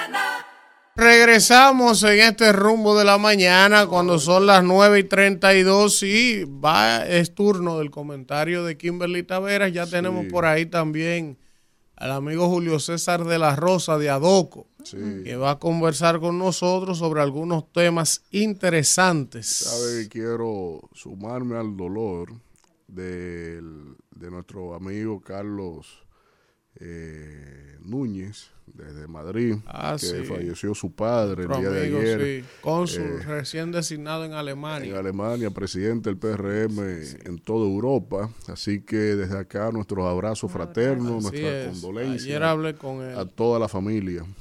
Nuestras condolencias para Carlos Núñez y su es, familia. Miren, eh, ese es un tema complicado, son de la vaina que uno no entiende. Yo lo- Entonces, oyen a uno aquí, ah, que uno es enemigo del gobierno, coño, pero No, lo mucho, de- hasta no- lo mucho Dios lo ve. Un tema de enemistad de gobierno, todo lo contrario. Es que como un ministro puede abrogarse, cambiar lo que es una ley, los efectos de una ley. Eso es que no se puede firmar, es Vamos. que no es posible. Miren, vamos a continuar y es turno del comentario de Kimberly Taveras. Por darnos la oportunidad de una vez más poder expresar nuestras opiniones desde este espacio. Señores, ahí yo tengo una imagen que quiero compartir con ustedes a propósito de que eh, lo que acabamos de pasar, esta temporada de sequía que ya ha terminado, pero que si algo salió a reducir fue la necesidad de la construcción de nuevas presas y aumentar la capacidad de embalse de nuestro país. Nosotros comparamos en una ocasión a la República Dominicana con Cuba, que Cuba tiene una enorme cantidad de presas y todas, en su gran mayoría, son presas pequeñas para hacer una mejor distribución de este recurso hídrico y aprovechar también sus recursos naturales. Ahí, entonces, yo quiero iniciar rápidamente, si está la fotito por ahí. Ah, bueno, no tenemos internet por, por el momento, pero sí quiero compartir con ustedes, si quieren que pueden buscarlo ahí, eh, que está publicado en muchos medios de hoy, la presa de Monte Grande en Asua, que durante tanto tiempo había sido esperada esta presa, ya el director de INDRI anunció con una fotografía donde se puede observar que la obra está en un 98%. Esa es una maravillosa noticia por lo que acabamos de pasar y por, por las muchas situaciones que pasaremos en los próximos años, fruto del cambio climático y eh, de las situaciones que vamos a vivir en ese entorno, además por el aumento de nuestra población y de nuestra pro- eh, producción agrícola. Esta es una buena noticia que yo quiero felicitar y que antes de que termine el año, el director del INDRE, Olmedo Cava, ha dicho que el presidente va a ir a inaugurar esta importante obra. Continuando, señores, con eh, esta, esta semana, ayer el presidente en la semanal hablaba de la importancia que el gobierno le ha dado a cubrir el déficit de vivienda que ha existido en el país y que había sido denunciado en gobiernos anteriores y que nosotros incluso en nuestra campaña hicimos muchas promesas con relación a cubrir ese déficit de vivienda, que se hicieron varios levantamientos desde ese momento y que hoy se siguen haciendo ya desde el gobierno, llevando soluciones con tres programas que tiene el gobierno. Programa Vivienda Feliz, el programa X que ya se reconstruye, entre otros, y también el importante programa de titulación. En este programa de vivienda se han beneficiado ya más de 200 mil personas, 50 mil unidades de vivienda han sido entregadas a familias que eh, en diferentes modalidades la han recibido con financiamiento de la banca. El gobierno ha puesto el 60% del costo y el otro 40% pues lo ha asumido la familia que ha sido beneficiada, construido con el sector privado. Quiero decir que esta es una noticia muy importante. Se han invertido más de 25 mil millones a través del Ministerio de la Vivienda, entre otras instituciones que han participado y que han llevado a cabo eh, estos programas. También en Dominicana se reconstruye, pues se han reparado muchas viviendas que quedaron en, en deterioro absoluto con todos los fenómenos naturales que hemos pasado y también que ya se encontraban por la vulnerabilidad de sus familias. También el presidente recalcó algo muy importante y que yo quiero destacar hoy, que es la necesidad que entre en funcionamiento la ley de ordenamiento territorial. Ustedes recordarán que en varias ocasiones, desde este espacio y desde otros espacios, nosotros hemos hecho la salvedad de lo importante que era en su momento que no había esta ley de ordenamiento territorial y ahora que ya existe, que se ponga en funcionamiento. De hecho, muchos suelos agrícolas que hoy eh, están siendo ocupados y que están eh, en, en, territorios que pudieran ser usados para, para estos fines, están siendo ocupados por ciudadanos que de manera irregular se meten a estos territorios y que construyen ahí sectores, hacen barrios allí. Y nosotros decíamos que esto no solamente representa un peligro para los dueños de esos terrenos que pierden el derecho, por así decirlo, sino que las familias con este tema, por eso la importancia de este, de este eh, programa de vivienda, con este tema de la falta de, de vivienda en el país, pues desesperados compraban a los invasores cualquier terreno para poder hacerse de una vivienda, no importa dónde estuviera el terreno. Y en la mayoría de las veces esos terrenos están en lugares de mucha vulnerabilidad o al lado de una cañada o al lado de un río. Entonces construyen desordenadamente, no le construyen las calles adecuadas, después no, entonces no tienen los servicios básicos, no tienen el agua, no tienen la energía eléctrica y era difícil entonces lo que contribuía a más y más pobreza. Además que muchos de estos terrenos tienen una vocación agrícola, por eso el presidente pues decía que con estos programas eh, se conforma una solución integral al problema de la vivienda en República Dominicana. Además, con la ley de ordenamiento territorial que va a solucionar una gran parte del problema. Siguiendo ahí mismo, en el tema agrícola, siempre como país destacamos la necesidad de captar inversión extranjera para aumentar la producción local, no solamente en cantidad, sino en calidad. Pero también destacamos atraer eh, más mano de obra calificada al país para poder aumentar esa misma calidad. Y también hablamos de disminuir la brecha que existe hoy de competencias en la mano de obra dominicana. Y yo quiero hablar, lo voy a hacer en el marco que, lo, que se celebra en el país, la CEPAL, eh, el encuentro número 46 de su comisión técnica, donde el técnico Marcos A. Ginas Vargas de esta comisión hablaba de la necesidad de elevar las competencias de los trabajadores dominicanos y eh, de toda la región, porque la CEPAL es un organismo de toda la región. La necesidad de elevar las competencias, de elevar las habilidades, como una medida para elevar también el salario del trabajador, porque a la medida de que se elevan las competencias, pues se eleva la productividad de la empresa y esto obviamente genera mayores ganancias, lo que podría traducirse en mayor bienestar para el trabajador o la trabajadora. Pero hoy por hoy como país, nosotros, en vez de tener una conversación de agregar valor a los productos que tenemos, de eh, estar en la conversación de atraer inversión extranjera, estar en la conversación de usar esos suelos agrícolas que van a ser desalojados y para y van a estar disponibles para la inversión agrícola en el país con esa ejecución de la ley de ordenamiento territorial, pues estamos evidenciando una falta de competencia grave en la mano de obra dominicana, lo que ha obligado a que muchas empresas contraten personal extranjero para que venga a ocupar espacios que pudieran haber sido ocupados por dominicanos. Y también esto deja mucho que desear con relación a los salarios que hoy devengan los trabajadores y trabajadoras dominicanos. Nosotros también tenemos que verificar si aún desarrollándose esas competencias que el Infotep de manera brillante ha desarrollado una serie de programas para poder desarrollar esas competencias, las empresas siguen pagando los mismos salarios. Hay que revisar, como decía Marcos, también el tema de las competencias entre las empresas. Si se está desarrollando una competencia salarial que vuelva eh, de manera significativa eh, un atractivo para los empleados formarse porque por el aumento del, del, salario que se traduzca en un bienestar para su familia también. Eso también tenemos que chequearlo en el país.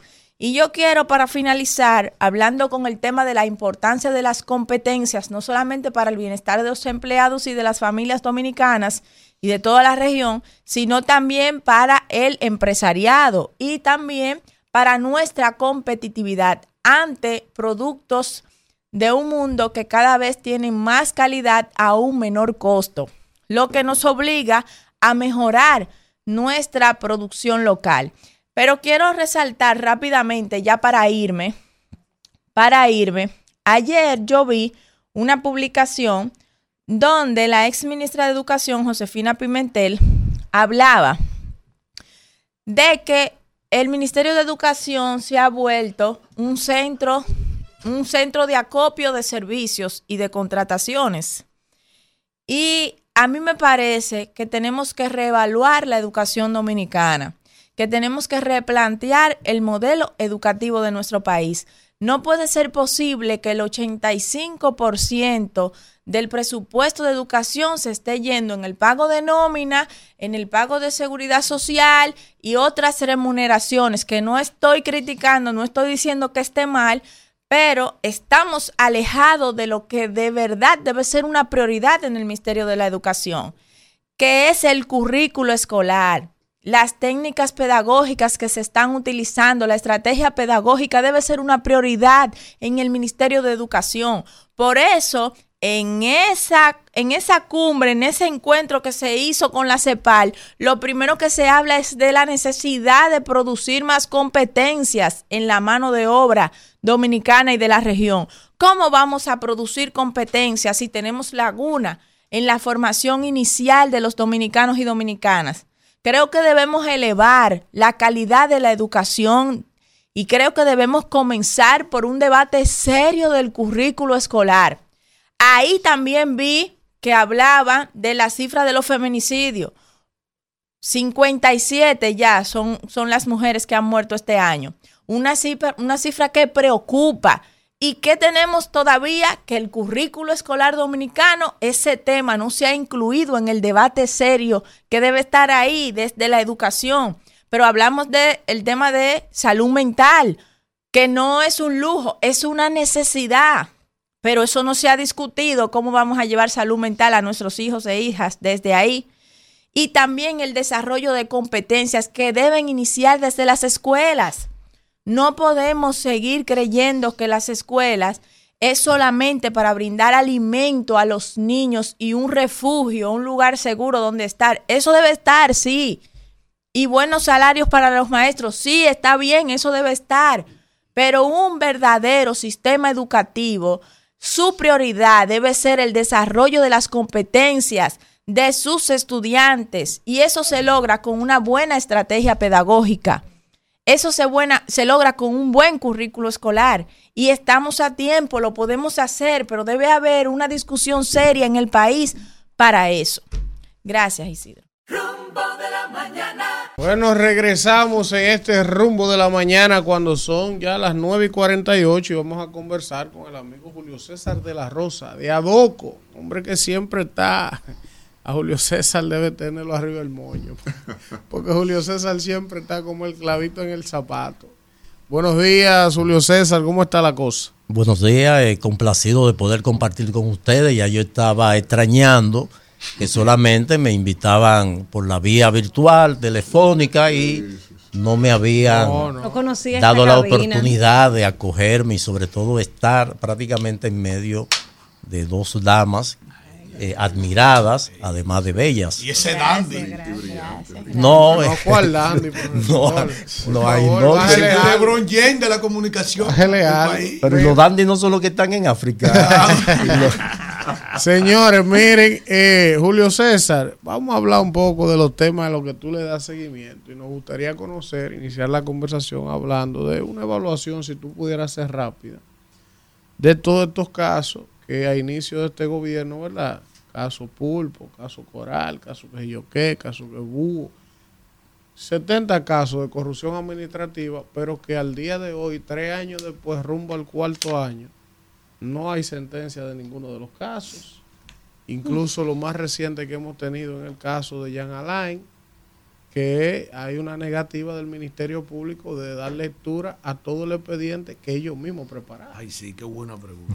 Entonces, yo quisiera conocer tu evaluación de esa lucha contra la corrupción, esa cruzada que se ha hecho, si la ve bien, si la ve mal, si va a buen ritmo y eh, en función de tu experiencia, ¿cómo crees que va a terminar? Porque yo te digo la verdad, ya yo he perdido las esperanzas de que hayan condenado un juicio de fondo por cómo va ese asunto. Bueno, hay un caso eh, emblemático de condena, pero todos sabemos cómo se produjo, que fue el caso 13, el de la lotería, que finalmente no se le pudo eh, demostrar o probar al imputado el haber tenido responsabilidad en la comisión de este, de este caso. Y fueron, pues, evidentemente, como siempre, condenados algunos de los involucrados que no eh, llama la atención como si el máximo incumbente, el único referente, naturalmente, esta decisión fue recurrida y veremos qué va a pasar. Mira, todo esfuerzo que se haga eh, en la lucha contra la corrupción, pues nosotros la vamos a valorar. Naturalmente, nosotros nos decantamos porque los procesos se apeguen a lo que debe ser el debido proceso de ley, sobre todo, que algo que particularmente nosotros cuando se discutió el Código Procesal Penal, cuyo objeto era precisamente atacar lo que una práctica recurrente de prisión preventiva, que a final, de, a final del caso los jueces de una manera irresponsable terminaban condenando a una persona a pena cumplida.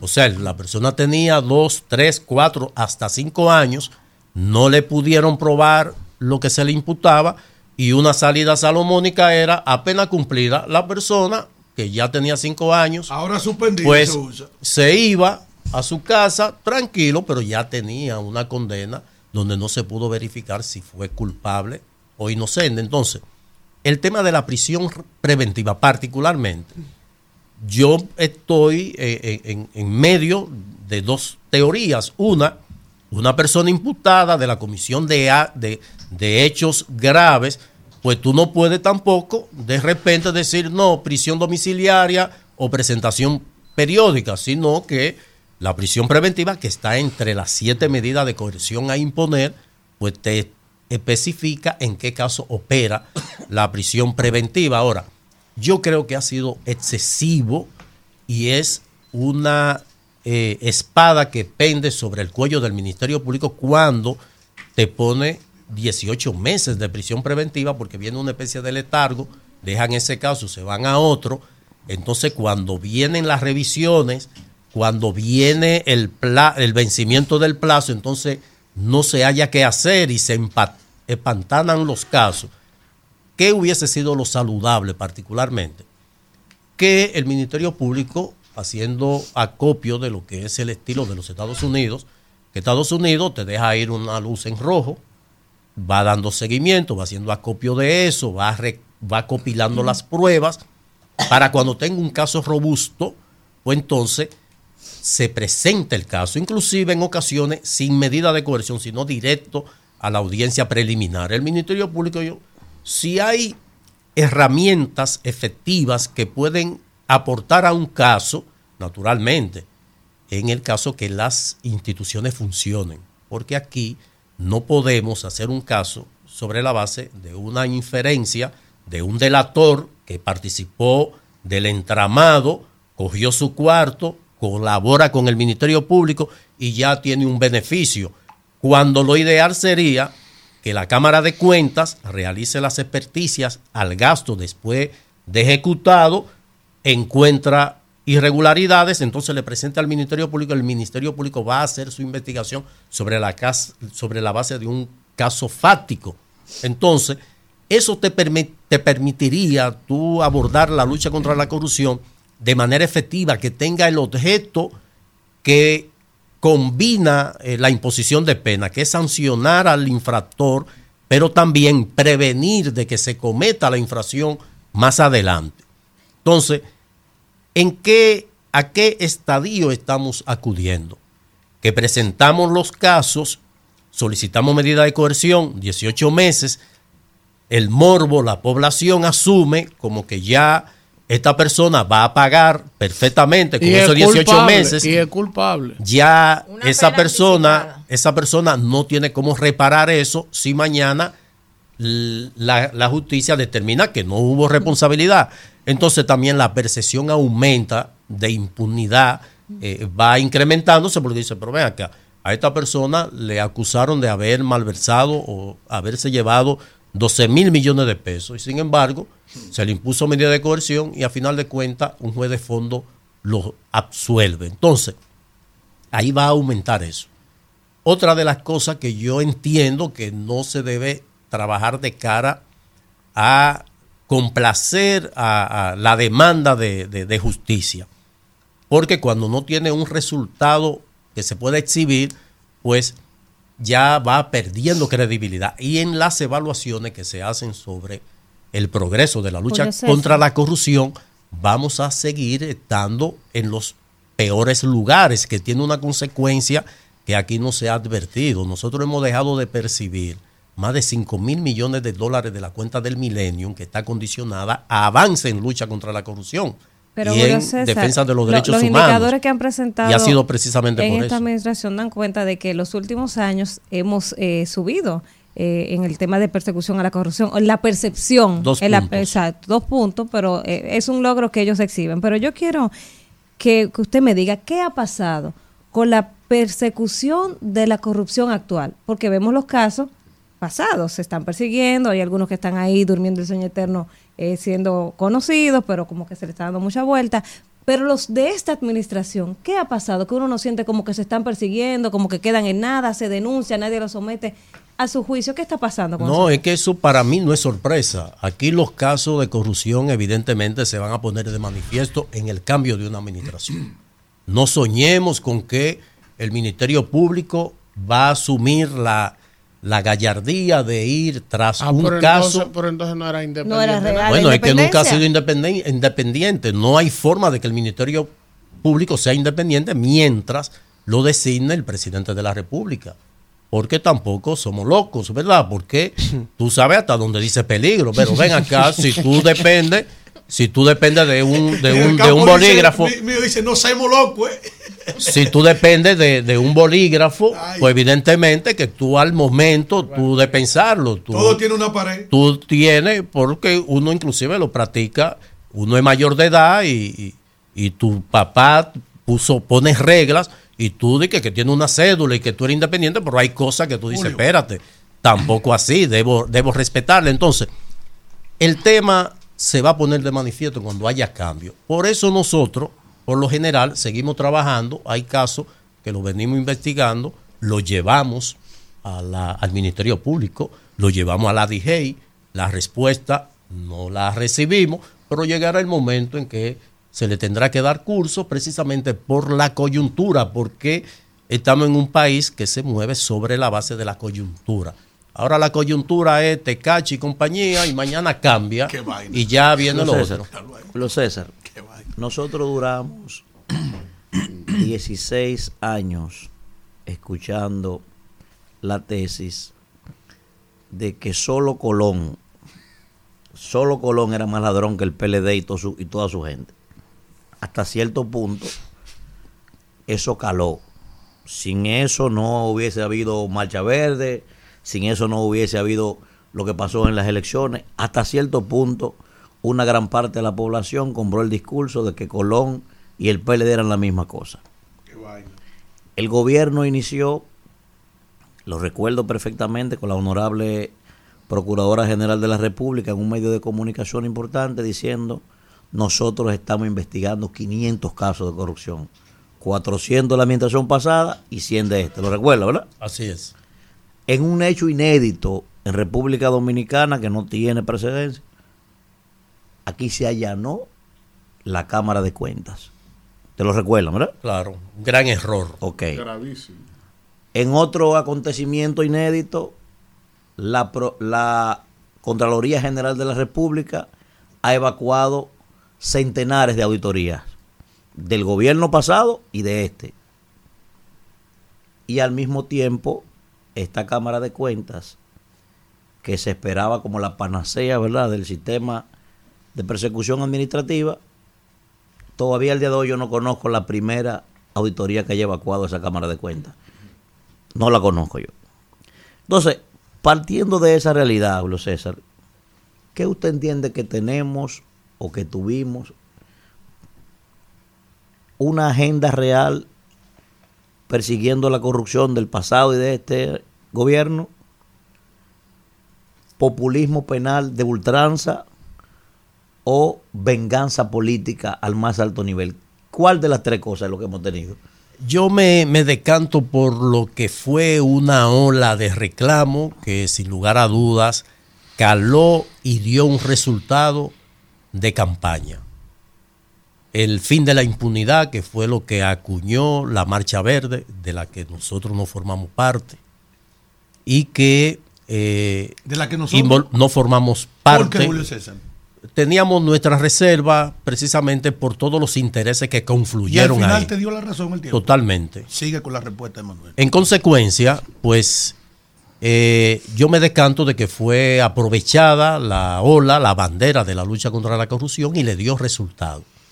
Ya eh, llegado al, al solio presidencial, pues tenía que actuar en consonancia con esa bandera, con lo que había prometido, en el caso específico del presidente Luis Abinader, que yo particularmente le compro la intención de actuación de cara a una gestión transparente. Pero eso es él, que no es replicable en la mayoría de sus auxiliares.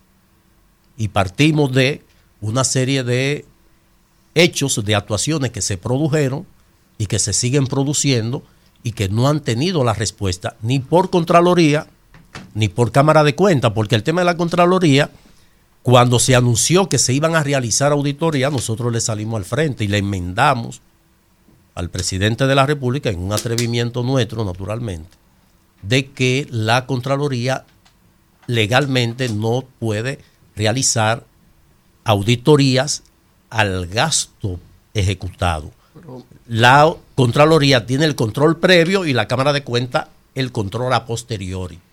Si la Contraloría que tiene.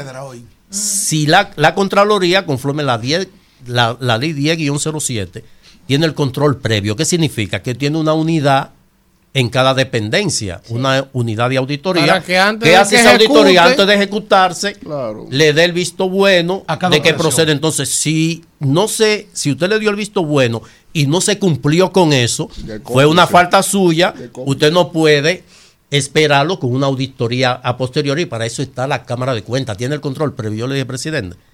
Eso no tiene ninguna validez. No, en lo absoluto. Entonces, por eso es que las Contralori- las auditorías que anunció con bombo y platillo la Contraloría y la directora de General de Ética e Integridad Dos veces la han hecho. lo anunció, no podían aparecer auditorías de gestiones pasadas, es de la que va en curso. Inclusive, la Contraloría no te puede hacer una auditoría de el- la ejecución del presupuesto del 2022, no, tiene que irla haciendo sobre el 2023 y ahí han encontrado irregularidades. Ah, que son salvedades. Bueno, las irregularidades son susanables, entonces, ¿por qué la hacen constar? Exacto. Porque la hacen constar en el informe final. Exactamente. Y sobre todo que la Contraloría dice, el ente auditado replicó tal punto, recibido, no compartido. O sea, que la propia Contraloría cuando lo vierte en el informe final, te dice que aunque sea susanable, se cometió la irregularidad. Y por eso hay mucho eh, documentos sustentados en ese tipo de información en los casos que se están ventilando. Es un ejemplo más de cómo han degradado lo que es la institucionalidad, eh, metiéndose de que allanar la Cámara de Cuentas y ahora por un tema de ribatiña interno de que no quieren al que está ahí como presidente de la Cámara de Cuentas, entonces vamos para el controlador y el controlador va a hacer las funciones. Tú, sabes, tú sabes cuán- cuánta, cuánta, cuánta auditoría estaban pautadas Sí. en el plan anual de auditoría. Ajá. 79. Para el primer trimestre habían 18 auditorías pautadas. Para el segundo habían 17. Entre ellas, varias auditorías que habíamos solicitado a la liquidación de la Cor- Corporación Dominicana de Empresas Eléctricas Estatales, que ese es un expediente penal ahora- que se ha construido. ¿Tú sabes cuántas han hecho? De 79. ¿Cuánto? Cero. Oye eso. Ahora, profesor, tenemos una sociedad líquida gracias a las definiciones de Sigmund Bauman. Y todo esto surge en esta administración con esa ol- ola, de, como señalaba Manuel ahí. Ahora bien, cuando tú ves la actuación del Ministerio Público sobre los casos de corrupción, yo veo un conjunto de variables. Si las resumimos, populismo penal, por un lado, por otro lado, un eh, eh, te- actos temerarios del Estado, del Ministerio Público, violando plazos, eh, procedimientos, etcétera, etcétera. Y por otro lado, veo con preocupación que a un individuo se le toma el hecho de que se le imputan 17 causas. Con tres lo apresamos, bien sustentada, sin llegar a 12 mil páginas, sin tener que pasarnos siete meses leyendo una cosa. Entonces, Y 400 pruebas. y cu- una cosa ahí. a- a La última- la última Sí, pregunta. entonces, ¿cómo evaluar esto desde la óptica de que tenemos un anacronismo de la sociedad en función de asimilar hasta los procedimientos más simples del Estado mismo? Claro, eso era lo que decía anteriormente y ponía eh, el ejemplo de la, del proceso de investigaciones de los casos de, eh, judicializarse en Estados Unidos, que te copilan las informaciones. Por ejemplo, si aquí no hay cúmulo de pena, ¿por qué un caso que tú perfectamente lo puedes llevar y obtener una decisión satisfactoria con cinco pruebas? Búscame cinco, no 400. Cuando en ese caso, precisamente eh, Medusa, creo, el de Jan Alain, te hablan de 400 testigos. Primero, procesalmente, los testigos tú tienes que aislarlos. En un juicio de fondo tú tienes que confinarlo y en la medida que vayan escuchándose el testimonio de cada testigo, tú lo vas despachando porque el testigo no puede estar escuchando, entonces tú es. tienes que confinar. Lo mínimo es el Palacio de los Deportes para tú montar eso. Entonces tú tienes que pensar en esa logística. O sea, ¿cómo tú me construyes un expediente de 12 mil páginas cuando tú perfectamente en 100 páginas tú puedes establecer lo que tú quieres probar. ¿Cómo fue que Porque tú dijiste que Donald Trump fue sometido con cuántas páginas? 29, 29 páginas. Expediente completo. 29. De de Donald 34 Trump. ¿Entiendes? en Entonces, tiene 29 páginas. Entonces, tú, tú tienes, ya se ha advertido que es físicamente imposible manejarlo. Tú leer 12 mil páginas, eso es, es un récord, naturalmente. Ahora, si tú, si podemos tomar un caso, referenciarlo, porque yo reitero, la pena tiene dos objetivos, sancionar y prevenir. ¿Por qué nosotros nos paramos en el semáforo en rojo? Por el elemento moral que ejerce el uno saber que aunque no hay un policía ahí, estamos violando y nos dice que no debemos hacerlo como ciudadanos. Correcto. Entonces, cuando tú condenas a un funcionario público a una pena, tú le estás mandando la señal a los otros. Ahora, no me tome, no me discrimine la lucha contra la corrupción. Un caso de malversación en cualquiera de las modalidades, porque eh, hay inclusive una interpretación de que se ha tipificado la corrupción como un delito y es un concierto de delitos. Entonces, hasta que no se, hasta que no se aterrice en lo que queremos, vamos eh, a concluir un periodo de cuatro años que ya le queda eh, apenas unos seis meses. No vamos a tener un caso eh, que se pueda exhibir. Ahora, ¿qué hemos creado? Una percepción que cuando no tengamos la respuesta que nos vendieron, entonces ahí va a venir de nuevo, va a venir de nuevo, pues el desaliento de que aquí eh, la lucha contra la corrupción tiene un enfoque eminentemente Gracias, Julio César. político partidista. De la Rosa, de de nuevo para hablar de Vamos a la pausa y regresamos de- con más. libertinaje que hay en la licitación.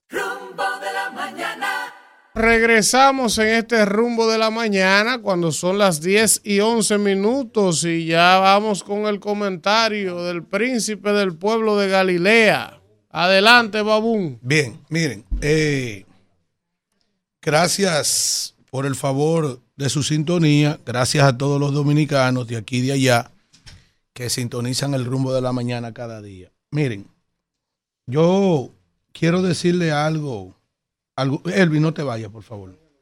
Quiero decirle algo a algunos amigos sobre, sobre una queja, sobre una burla que se ha dado en estos días que lleva por nombre la semanal. Eh, venga a ver, profesor, déjame si encuentro aquí. Miren, mucha gente piensa que puede ponerse una ropa, un traje y coger para el palacio los lunes. Y como usted es periodista o puede ser de un medio destacado o no, a usted le van a abrir la puerta de la semanal y eso es mentira. Totalmente mentira. Ayer una persona que pasó una vergüenza terrible, me dio hasta pena. Y está bueno que le pase también a esa persona. Porque la gente debe de respetarse, porque yo no voy donde a mí no me han invitado. Incluso esa persona le escribió al presidente de la República, Luis Abinader. Si una tal Vanessa que hay ahí no te autoriza, usted no puede dedicar a aparecerse. Usted, que es coordinador de uno de los principales programas más importantes. Para poner un ejemplo, uno de los principales, ah, pero ellos dicen que ahí no invitan a nadie, que eso es libre. Entonces, ¿usted no ha escuchado eso que lo han dicho? Que eso es libre, eso es mentira. Eso es, eso es allí como un invernadero, un ambiente controlado. Como un ambiente controlado. Hay que llamar una tal Vanessa que hay ahí dentro para ver si te dejan entrar a ti a hacer cualquier pregunta. Porque al faraón no se le puede hacer cualquier pregunta. Por ejemplo, yo particularmente, Alfredo de la Cruz, no me anima, no tengo deseo, no tengo ánimo de ir a eso. Porque si ahí se hubiese ido a hacer un ejercicio serio, con conciencia de las principales quejas que tiene la República Dominicana, y usted va a encontrar una respuesta también a la altura de sus expectativas, yo fuera ahí. Pero existe en el mundo alguien más informado que el presidente de la República. No, no lo existe. Una persona más informada que el presidente de la República. Entonces, decirle a la clase comunicacional del país y respetando a todo el que quiera ir, que no es verdad, que no es verdad, que ahí puede ir todo el mundo. Mire, profesor, es el teléfono de esa persona, mire. Mire ahí, no, mire, no diga el nombre, porque esto es un asunto, es el teléfono de esa persona. Y esa persona se apersonó y él hasta le contestó. Pero ahí no puede entrar, porque eso es una falsa. Yo, deje eso, no se preocupe. Pero esa es la prueba que yo tengo aquí, ¿entiende? Pero no hay problema, eso es un teatro, eso ahí de la semanal. Y quienes van, que ustedes lo ven con prestigio, no se atreven a hacer las preguntas que uno tiene que hacer. Por ejemplo, ¿por qué el presidente tiene este país soportando ese tipo que está en el Ministerio de Educación? Mire, hermano, entren quienes quieran entrar ahora mismo al periódico Listín Diario y vean la publicación que tiene el Listín Diario. Yo he esgrimido, expresado de que el país lo van a dejar en cuatro bloques. No. Alumnos reciben clase en escuelas sin terminar. ¿Y usted sabe lo que hay? Un niño sentado en un blog y una latica. Mírelo ahí. En un blog y una latica. Para que tú veas lo que el mundo dice aquí. Oigan esto, un gobierno que ha manejado 750 mil millones de pesos en el presupuesto en estos tres años, rumbo a los mil millones de pesos, un billón.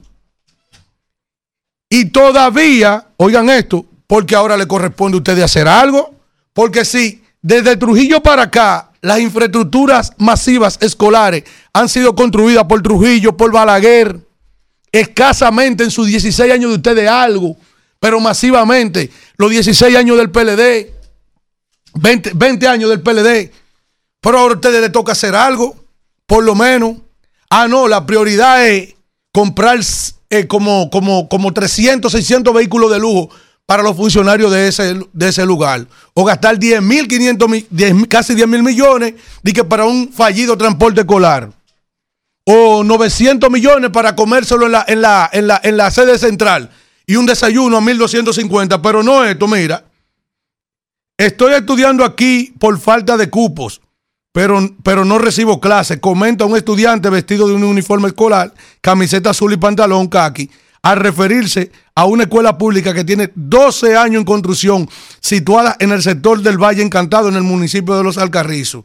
Allí dentro de un salón sin energía, ni ventilación ni pizarra, decenas de estudiantes, todos menores de edad, entre ellos niños y niñas, reciben clases improvisadas sentados en pedazos de blog de hormigón.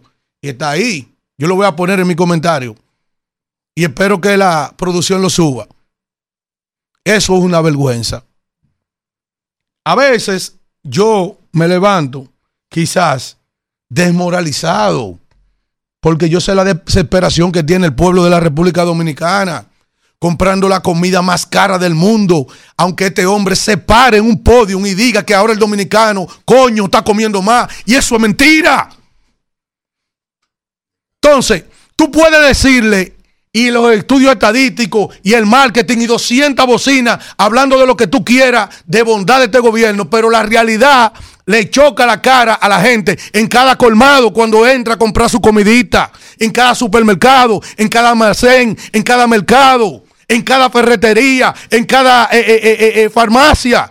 Esa es la realidad, no importa el marketing, no importa que tenga 69 encuestas, pero Héctor Gómez, mi amigo Héctor Gómez, en un lloro y crujir de dientes, un PRMista enfermo, ayer no pudo más y colgó las condiciones del hospital de Bánica. Pero las condiciones del hospital de Bánica es un reflejo de todo el deterioro de la salud, de las plantas de salud de este país que administra el Servicio Nacional de Salud.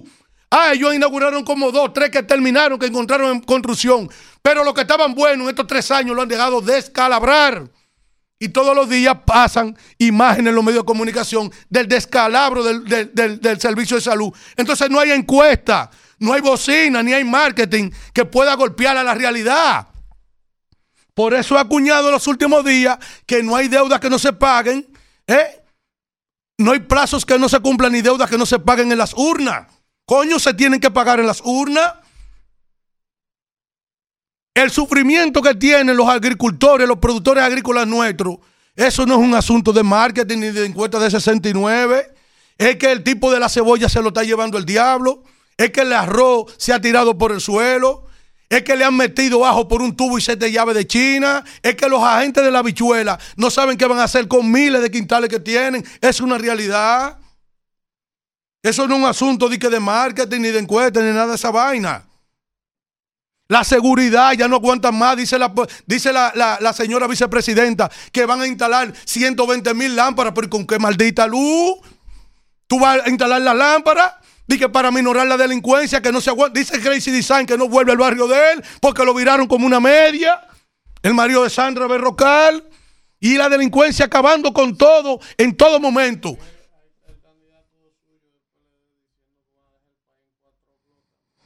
Él a mí no me ha pagado ni siquiera mi derecho de autor. Hablando de cuatro blogs, esa frase mía, soy yo quien dicho que van a dejar esto en cuatro blogs y ahora no va, eh, eh, eh, su discurso lo ha extendido un poquito más y llega a los cuatro blogs míos. Y la Gurrupel RD. Entonces, oigan esto. Mis señores de la oposición, dominicana y dominicanos, esta peste solamente es, pro- es posible quitársela de encima a este país que no hay azúcar blanca, que no encuentra azúcar. Otra vez volvimos al 84.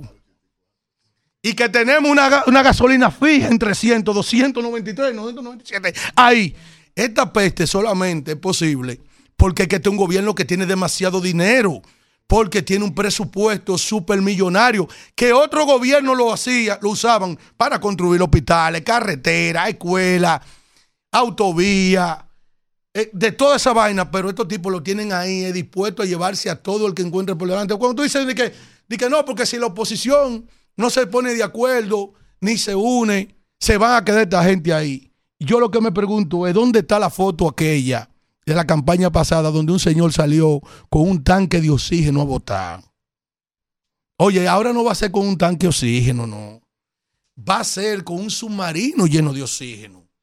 ¿Por qué este país no aguanta esta peste? ¿Usted cree que este país aguanta, está soportando de que a ese hombre en el Ministerio de Educación y todo el mundo denunciándole al presidente cómo está la educación y la irreverencia de ese maldito hombre? Y este hombre se lo sigue enrotrando ahí. ¿Tú crees que este país aguanta cueto otra vez ahí? ¿Ustedes creen que eso, ¿ustedes creen que eso son cosas que se pueden aguantar? ¿Eh? Tú ese grupo de funcionarios malos que tiene atrasado este país y que ha desbaratado todo lo que ha encontrado que funcionaba y hubiésemos avanzado.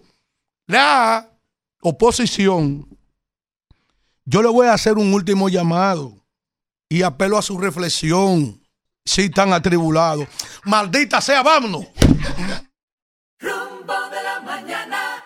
Regresamos en este rumbo de la mañana y vamos con la gente. Mira, Mira, ha, llamado, déjeme aclarar, Explíquelo, nos ha llamado, usted nos ha escrito de Palacio para explicarnos cómo funciona la metodología de lo que usted precisó del asunto de la semanal.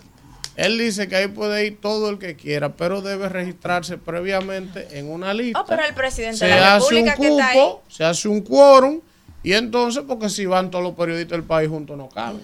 No, no, y tú el, si usted tiene, y tú el usted boqueroso tiene- que tiene un, si un usted canal de YouTube, una vaina. interés, Sí, pero- usted se anota previamente. Claro. Claro. Se hace una lista y si el día de la semana llega y usted no está en esa lista, usted no se puede aparecer a entrar porque usted no estaba registrado. Eso es lo que me ha explicado el amigo Y de, Vanessa, de- Palacio. Vanessa, Y- y- el es una asistente de muchacha Homero. humilde, y me dicen que muy trabajadora. También hay que ser influencer. usted no la tiene que coger También hay que ser influencer para estar en la lista. Si usted no es no, influencer, no, no, se antoje que no. no No, eso no Ahí es va todo tipo ahí van los ah, Ahí hay un comunicador que se llama Pujol.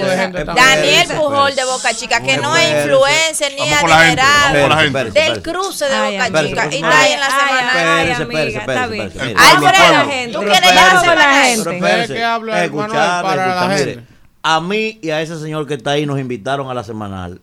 Que, me- que diga si es mentira. Y a Alfredo lo han A mandado señor. invitar conmigo. Ahora, a y no nosotros nos dijeron, a nosotros nos dijeron, eso es público, lo único que hay que cumplir con ese procedimiento. Ya. Y bueno, yo donde no me invitan formalmente no voy. Aunque sea público, eso fue lo que pero eso, eso es real. Eso, Buen día. todo el mundo ahí. No, pero que Alfredo diga aquí que si ¿Quién nos habla? No, no, él no tiene que decir nada. No. Ya él dijo lo que le iba a decir. Ya. Buen día, ¿quién nos habla y de dónde? Me habla Duamel. Adelante, Duamer. Oiga, pero qué verdad acabó de decir de la Cruz. Pues, oiga, este es un gobierno mentiroso, destructorio, insaciables, corruptos, indolentes. Ustedes se creen que como está este asunto del dengue, este gobierno incapaz Antonio quiere que yo me muera en esta cabina. Está tribulado, está tribulado un poco, Alfredo. Y esa alianza cada día más lejos. No hay un síntoma bueno hoy. Aguanta, Alfredo, que falta qué síntoma. poco. ¿Y tú no viste Buen día, Víctor ¿quién nos habla y de dónde? ¿Tú No no te viste lo bastó. que el un síntoma encargado bueno, hay un síntoma bueno y, y Víctor no puede conseguir el pasaje para ir a España a, a coordinar lo que coordina. Hay algo fuera de este Vamos con que la gente. Yo que- sé di que, que ¿Cuál- van 20 cuál provincias, Víctor? eso es disparate. hombre. ¿Cuál Víctor? Que yo estoy en lo mío. ¿Quién nos Buen habla y de dónde? Me tenían bloqueado, pero ya entré, Kimberly. Adelante. ¿Quién habla? Volví otra vez, Alexander Jiménez Tacita. ¿Por te dónde estaba ese hombre? por Dios? Vamos, Estaba Alexander. perdido. Kimberly me tenía bloqueado, pero ya estoy aquí. Ay, no, no me diga eso. Adelante, ¿Cómo Alexander. Alfredo, Ey, totalmente de acuerdo contigo, Alfredo. Ya no hay, ya no hay cuatro blogs, Alfredo. Hasta el tambor del caso se van a llevar. Qué barbaridad. ni en cuatro blogs. Buen día, ¿quién nos habla y de dónde? Por fin, mis hijos. Le- Desde las el 7 de la promotor. mañana. El promotor. Desde las 7 de la mañana tratando de entrar. Antonio, hay que poner dos líneas más. Hay que, hay que darle la gracia a Luis Abinader porque tiene una, una secretaria de ética que es un sanable. Para ¿Usted recuerda cuando uno era niño, maestro? Que en los barrios decían Buen día. Ponía uno la mano, un enchinchador, de que el que ocupa ahí. Paola Brito, Así desde tiene Luis al PLD a la fuerza del pueblo. ¿Quién nos habla de No tiene dónde? que amarrado y matarlos entre ellos. Paola Brito desde Santo Domingo. Adelante, Paola. Adelante. Se quejan de las altas tarifas de la luz, pero tenemos a esa empresa privatizada gracias al señor Leonel Fernández. Gracias al PRD de, de Peña Gómez que votó para, para la ley. Pero la gente. ¿Quién Deja nos habla de dónde? Pero no tergiversen la cosa. Que diga a lo que quiera. Oye, ¿a quién le responde hoy? Buen día. Buenos días, buenos días. ¿Quién nos habla y de dónde? Antonia Bot te habla. Adelante. Óyeme, cariño. El asunto de- del dengue está tan fuerte en Santo Domingo Este que una de las clínicas principales, una clínica grande de tres niveles, con dos bloques, puso un letrero de que no hay cama. Una clínica. No hay cama disponible ni para adultos ni para niños. Domingo. Está tan fuerte el dengue que a la alianza le dio dengue. Señores, gracias. Si Dios lo permite, mañana nos vemos en otro rumbo dengue de la mañana. No abuse usted. No abuse. Rumbo de la mañana. Rumba 98.5, una emisora RCC Media.